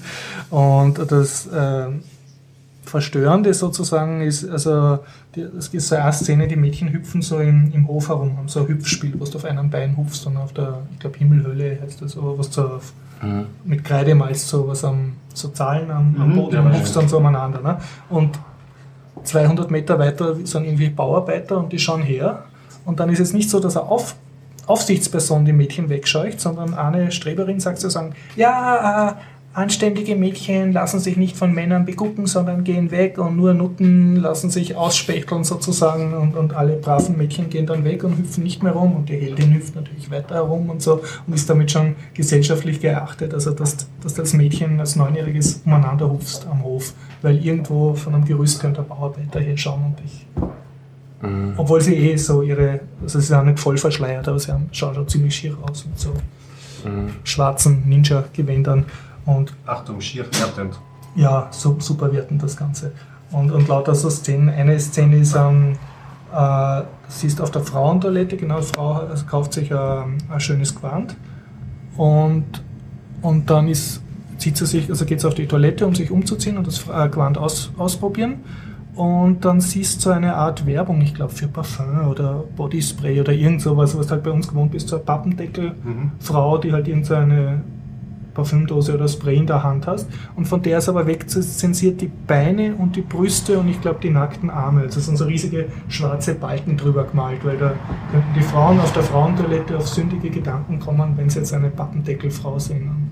Und das wird nicht, nicht groß thematisiert, du kriegst es einfach halt mit. Ne? Wie, und dann halt Geschichten mit Das ist Religionspolizei. aber alles Fiktion, oder? Das ist ein Kinofilm, Das ist ein Kinofilm. Wird, hat, Also, kein, hat keine Doku-Elemente oder Das hat keine, jetzt keine hat keine. Doku-Elemente, aber wenn du ein bisschen Zeitung liest, weißt du, dass die True Story wesentlich grauslicher ist als der Spielfilm.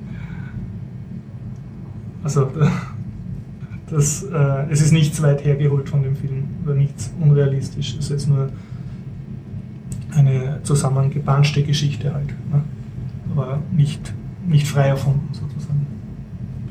Und ja, und ähm, wie gesagt, also dieses Mädchen äh, schafft es halt durch, sie ist auch sehr korrupt und so verlangt Schweigegeld, wenn es irgendwem da was einen Deal macht oder so und schafft es halt dann am Schluss ein, ein Fahrrad zu kriegen und sie tut dazu so einen Koran-Wettbewerb, äh, nimmt teil und kann dann am besten Koran rezensieren und gewinnt dann Geld und so und da betrügen sie es aber auch noch. Also wirklich ur, ur viel Sachen reingepackt und am Schluss, das ist ja wirklich eine sehr schöne Szene, fährt sie dann äh, Fahrrad und der Freund, den sie hat, der ein Fahrrad hat, der fährt auch und am Schluss fährt sie dann zu einer, zu einer Kreuzung und schaut nach links und nach rechts. Das soll so symbolisieren, dass die Welt ist jetzt offen für sie und sie schaut jetzt, wie es im Leben weitergeht. Also das ist so eine sehr schöne Schlussszene und wenn man, es war ein bisschen über die, den Filmdreh, waren in Zeitungen drin, im Online-Standard oder so findet man das. Da haben sie zum Beispiel geschrieben, dass die Regisseurin ähm, hat sich nicht in der Öffentlichkeit zeigen dürfen. Das kommt auch im Film raus. Also du siehst ein kleines Mädchen auf der Straße, das geht gerade noch, und Buben und Männer, aber du siehst keine Frauen. Frauen sind in Saudi-Arabien nicht existent. Die dürfen nur in ihrem eigenen Haus und auf der Terrasse von ihrem Haus dürfen sein. Und, und alles andere müssen es irgendwie mit dem Auto fahren und, und auch Ist das nicht die perfekte Männerwelt? Nicht Nein, wie nein. Du, du merkst nämlich auch, dass die Männer dort nicht Ja, glücklich sind. nichts. Also einer will zum Beispiel eine Freundin treffen und den, den, also der macht dann so Tricks, dass er halt irgendwie sein Mädel holt er von der Schule ab und dann schnappt ihn die Religionspolizei. Also man sieht nicht, was passiert, man hört dann nur. Und äh, die, was für mich so, das, das war jetzt nicht super erschütternd, aber so das, das, wie soll ich sagen, bemerkenswert war, sehr viel von dem Film siehst in einer Mädchenschule, also es dürfte eine recht gute Schule sein, die ist super ausgestattet und so. Und da ist eine Direktorin und die Direktorin rennt unverschleiert herum, also nur Frauen. Und das ist sozusagen die einzige westliche Figur, also die einzige Frau, die schlank ist und gut ausschaut und dem westlichen Schönheitsideal entspricht und High Heels trägt sie auch und so und natürlich so eine schwarze Burka drüber. Und die ist halt so die Direktorin und die macht die Mädchen fertig für alles. Also alles ist verboten. Sie, äh, die, die eine Hauptdarstellerin macht so, so Bändchen, so Armbänder, das ist verboten. Die Deals, ja, also das, das darf sie nicht. Dann tut sie so Liebes, äh, Liebeslieder-Kassetten äh, verkaufen, also das ist auch verboten in der Schule. Und dann erwischen sie am Schluss, äh, oder mitten im Film erwischen sie zwei Mädchen, die haben sich die Fußnägel lack- lackiert. Und das ist auch verboten und da wird dann, muss dann ganze Mädchen müssen dann alle antreten und das wird dann groß skandalisiert. Let's wrap it up, Alter. Ich, Ja, nein, nein, das ist, ich kann äh, jetzt ja diesen Film schon nacherzählen, als wäre ich dabei gewesen. Religionsdiktatur. Das ist Religionsdiktatur dort und auf jeden Fall ist dann so die Kollektivstrafe, also sind jetzt auch Blumen und Händchen halten unter Mädchen verboten. Das ist einfach die, so wie es zugeht. Ja, Hat dich beeindruckt, sichtlich. Hat oder? mich Hast sehr beeindruckt, als, ja. Äh, unverbesserlich Teil 2 irgendwie erzählt. ja, ja. Das, Nein, hat, hat mit mich, Gehalt irgendwie. hat mich sehr beeindruckt. Film? Was Das ist ein in normaler 90, Originalsprache? 90 Minuten, ist auf Originalsprache mit englischen Untertiteln, wenn ich es jetzt richtig in Erinnerung habe. Im Votivkino, ja. Was lustig ist, man versteht recht viel Arabisch. Kleenex heißt zum Beispiel äh, Taschentuch und Superstar heißt Superstar. Also sie haben sehr viel englische Lehnwörter und was ich nicht gewusst habe, es sind auch sehr viele Aufschriften, also sowohl bei Konsumergütern als auch bei jetzt äh, Ortsschildern sind zweisprachig, also Arabisch und Englisch. Okay. Also, sieht man- Abgesehen vom ganzen Abspann, der ist auch zweisprachig. Es kommt auch ein, äh, also ein Ego-Shooter drinnen vor, nämlich Dead Island. Dead Island. Ja, ich habe es auch nicht kannt, aber Island? Nein. ja, Tote Insel oder so. Tote Insel. Äh, Ja, im Dead Island, Okay, das Dead Island, Dead Island, ja, Dead. Island, ja. Und aber es ist eine sehr schöne Szene, wo der Vater mit der Tochter Ego-Shooter spielt. Also Mhm. habe ich mir gedacht, hier ist einmal ein positiver Zugang zu Ego-Shootern, den du sonst nicht im Kino siehst. Ja.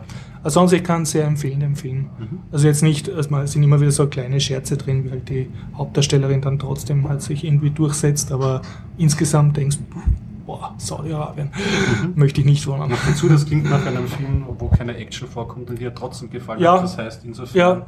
Ist das ja auch eine Auszeichnung, weil du ja Kommt, kommt wirklich äh, wenig Action vor, actionzentriert aber, aber trotzdem bist die ganze Ja, wenn Zeit man so, unter zieht das Action mit. Gewalt versteht, ist genug Gewalt in dem Film. Es ist- ja. es ist Nämlich so eine- physische eine Gewalt. Gewalt, ja. das heißt natürlich wahr. Ja. Und äh, das war auch das Spannende für den Horst, dass er dort sehr viel physische Gewalt gesehen hat. Ich meine, ich bin kein Psychologe, ja, sondern das hat mich jetzt eh fasziniert an seiner Erzählung, ja, dass ein Gewaltsystem präsentiert wird, was für uns ungewöhnlich ist. Das nicht auf Schlägen beruht, sondern auf physischer Gewalt des Zusammenlebens. Psychischer. Ja. Psychischer. Was sich natürlich in einem Medium wie Film besonders gut transportieren lässt. Irgendwie. Das sind halt Sachen, wenn man sagt, ja, irgendwie Texte sind für ko- komplexe Verhältnisse ein gutes Medium. Wenn man so Sachen wie psychologische Gewalt, physische Gewalt, Gefühle, die einen emotional mitnehmen während einem Film, ist natürlich ein Film ein sehr gutes Medium für solche Inhalte. Trotzdem, wie gesagt, das ist ja ein Film, Fiktion und Also äh, das Mädchen kann man- Vadia oder das Mädchen Ja, ja. ist Ja, das ist Fall halt etwas, Fiktion, was um überhaupt diesen Film drehen zu dürfen. Na, also das Oder- nicht. Sie haben sogar Genehmigung von irgendeinem König oder Prinzen gehabt, um Okay. das zu drehen. Und ich nehme an, Na, also, war die Genehmigung deswegen, weil es Fiktion war? Oder? nein, äh, äh, es gibt ja, also das Königshaus ist ja dort irrsinnig verbreitet, weil die alle sehr viele Frauen haben und noch mehr Kinder. Und, und da gibt es auch Fraktionen, die das Land modernisieren wollen. Also es ist Ja. Es gibt auch, man kann sich Das auf Sie YouTube so BBC-Dokumentationen gezeigt, schauen. irgendwie? Ja, und da stand auch groß mit Genehmigung von Ministerium so und so und Prinz so und so. Also es gibt durchaus auch Kräfte, die ich glaube, damit auch zeigen, also die Rückständigkeit im Land bekämpfen wollten. Aber die haben wirklich sehr viel für sich, also, also sich Also modernisieren wollen. definitiv eine Empfehlung von Ja, ich, ich kann es sehr empfehlen. Ja. Okay, sehr mich sehr Einen beeindruckt. Aufruf möchte ich noch tätigen äh, an die Medien. Bitte zeigt keine Gewaltszenen vor 20 Uhr in den Nachrichten. Also man kann sich die Nachrichten nicht mehr anschauen mit Kindern. Man sieht nur noch Leichen in den Nachrichten, äh, alle möglichen grauslichen Sachen, ja. Äh, zu Tageszeiten, wo Kinder auf sind. Vielleicht auch kurz zum Fernseher gehen und äh, das finde ich nicht richtig. Es sind in Kinderfilmen keine Gewaltszenen erlaubt, aber in den Nachrichten um 17 Uhr schon. Warum? Ja? Nämlich arge Gewalt. Und das gehört unbedingt unterbunden. Ja.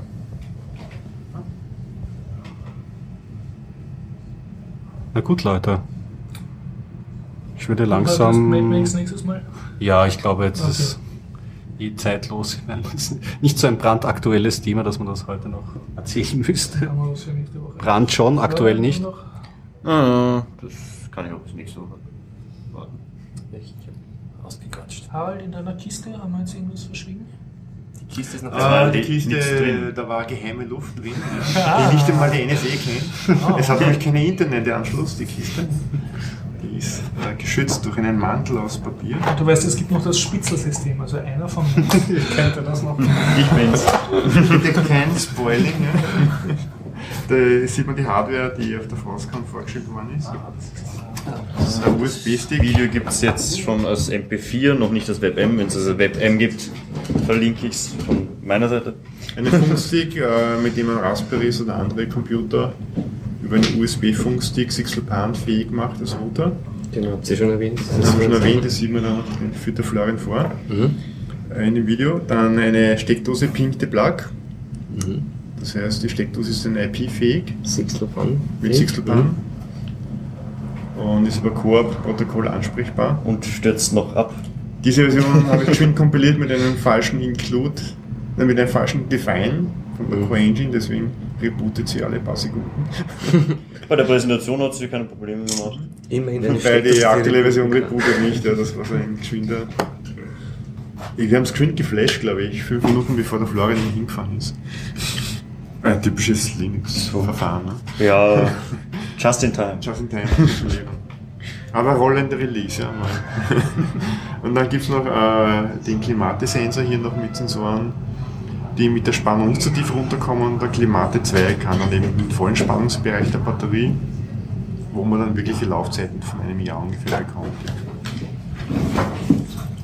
Das Weil- alles zu sehen im Wiki unter osdomotics.com. Ja? Und auch zu erwerben dort, nehme ich an, oder? Ja, es gibt Partnershops, den Coxcon Shop und den Hackersby Shop Vom von Florian. Overflow. Ne? Overflow. Und dann gibt es noch den Embedded Project Shop, wo man auch die Merkur-Module bekommt. In Deutschland. Alles klar. Schlusswort für heute. Gut. Ähm, John, möge die? NSA mit uns sein? Ja. Nein. Unser Hörer. Gibt es noch einen Biertauch, ah, Biertaucher Bitcoin-Update im Anschluss? Ja? Bitcoin-Update gibt es im Anschluss. Zumindest Ja, die hast du Inhalt- angefangen? Super. Ja. Wird vom lieben Gregor angeschnippelt. Auf jeden Fall. Zumindest das Inhaltsverzeichnis. Wir haben heute auch wieder in einen neuen Podcast draußen und wir freuen uns wieder auf nächste Woche Ja. und sagen Tschüss, bis dann. ne? Schön war's. Ciao. Ciao. ciao, ciao. Wo muss man drücken?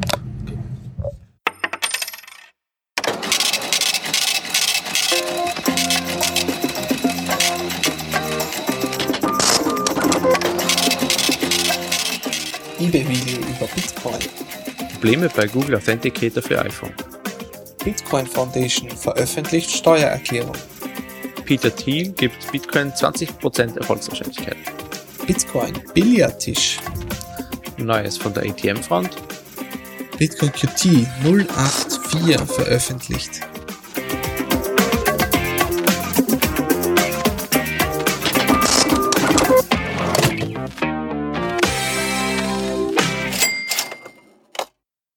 Unsere neueste Folge findet ihr unter bitcoinupdate.com.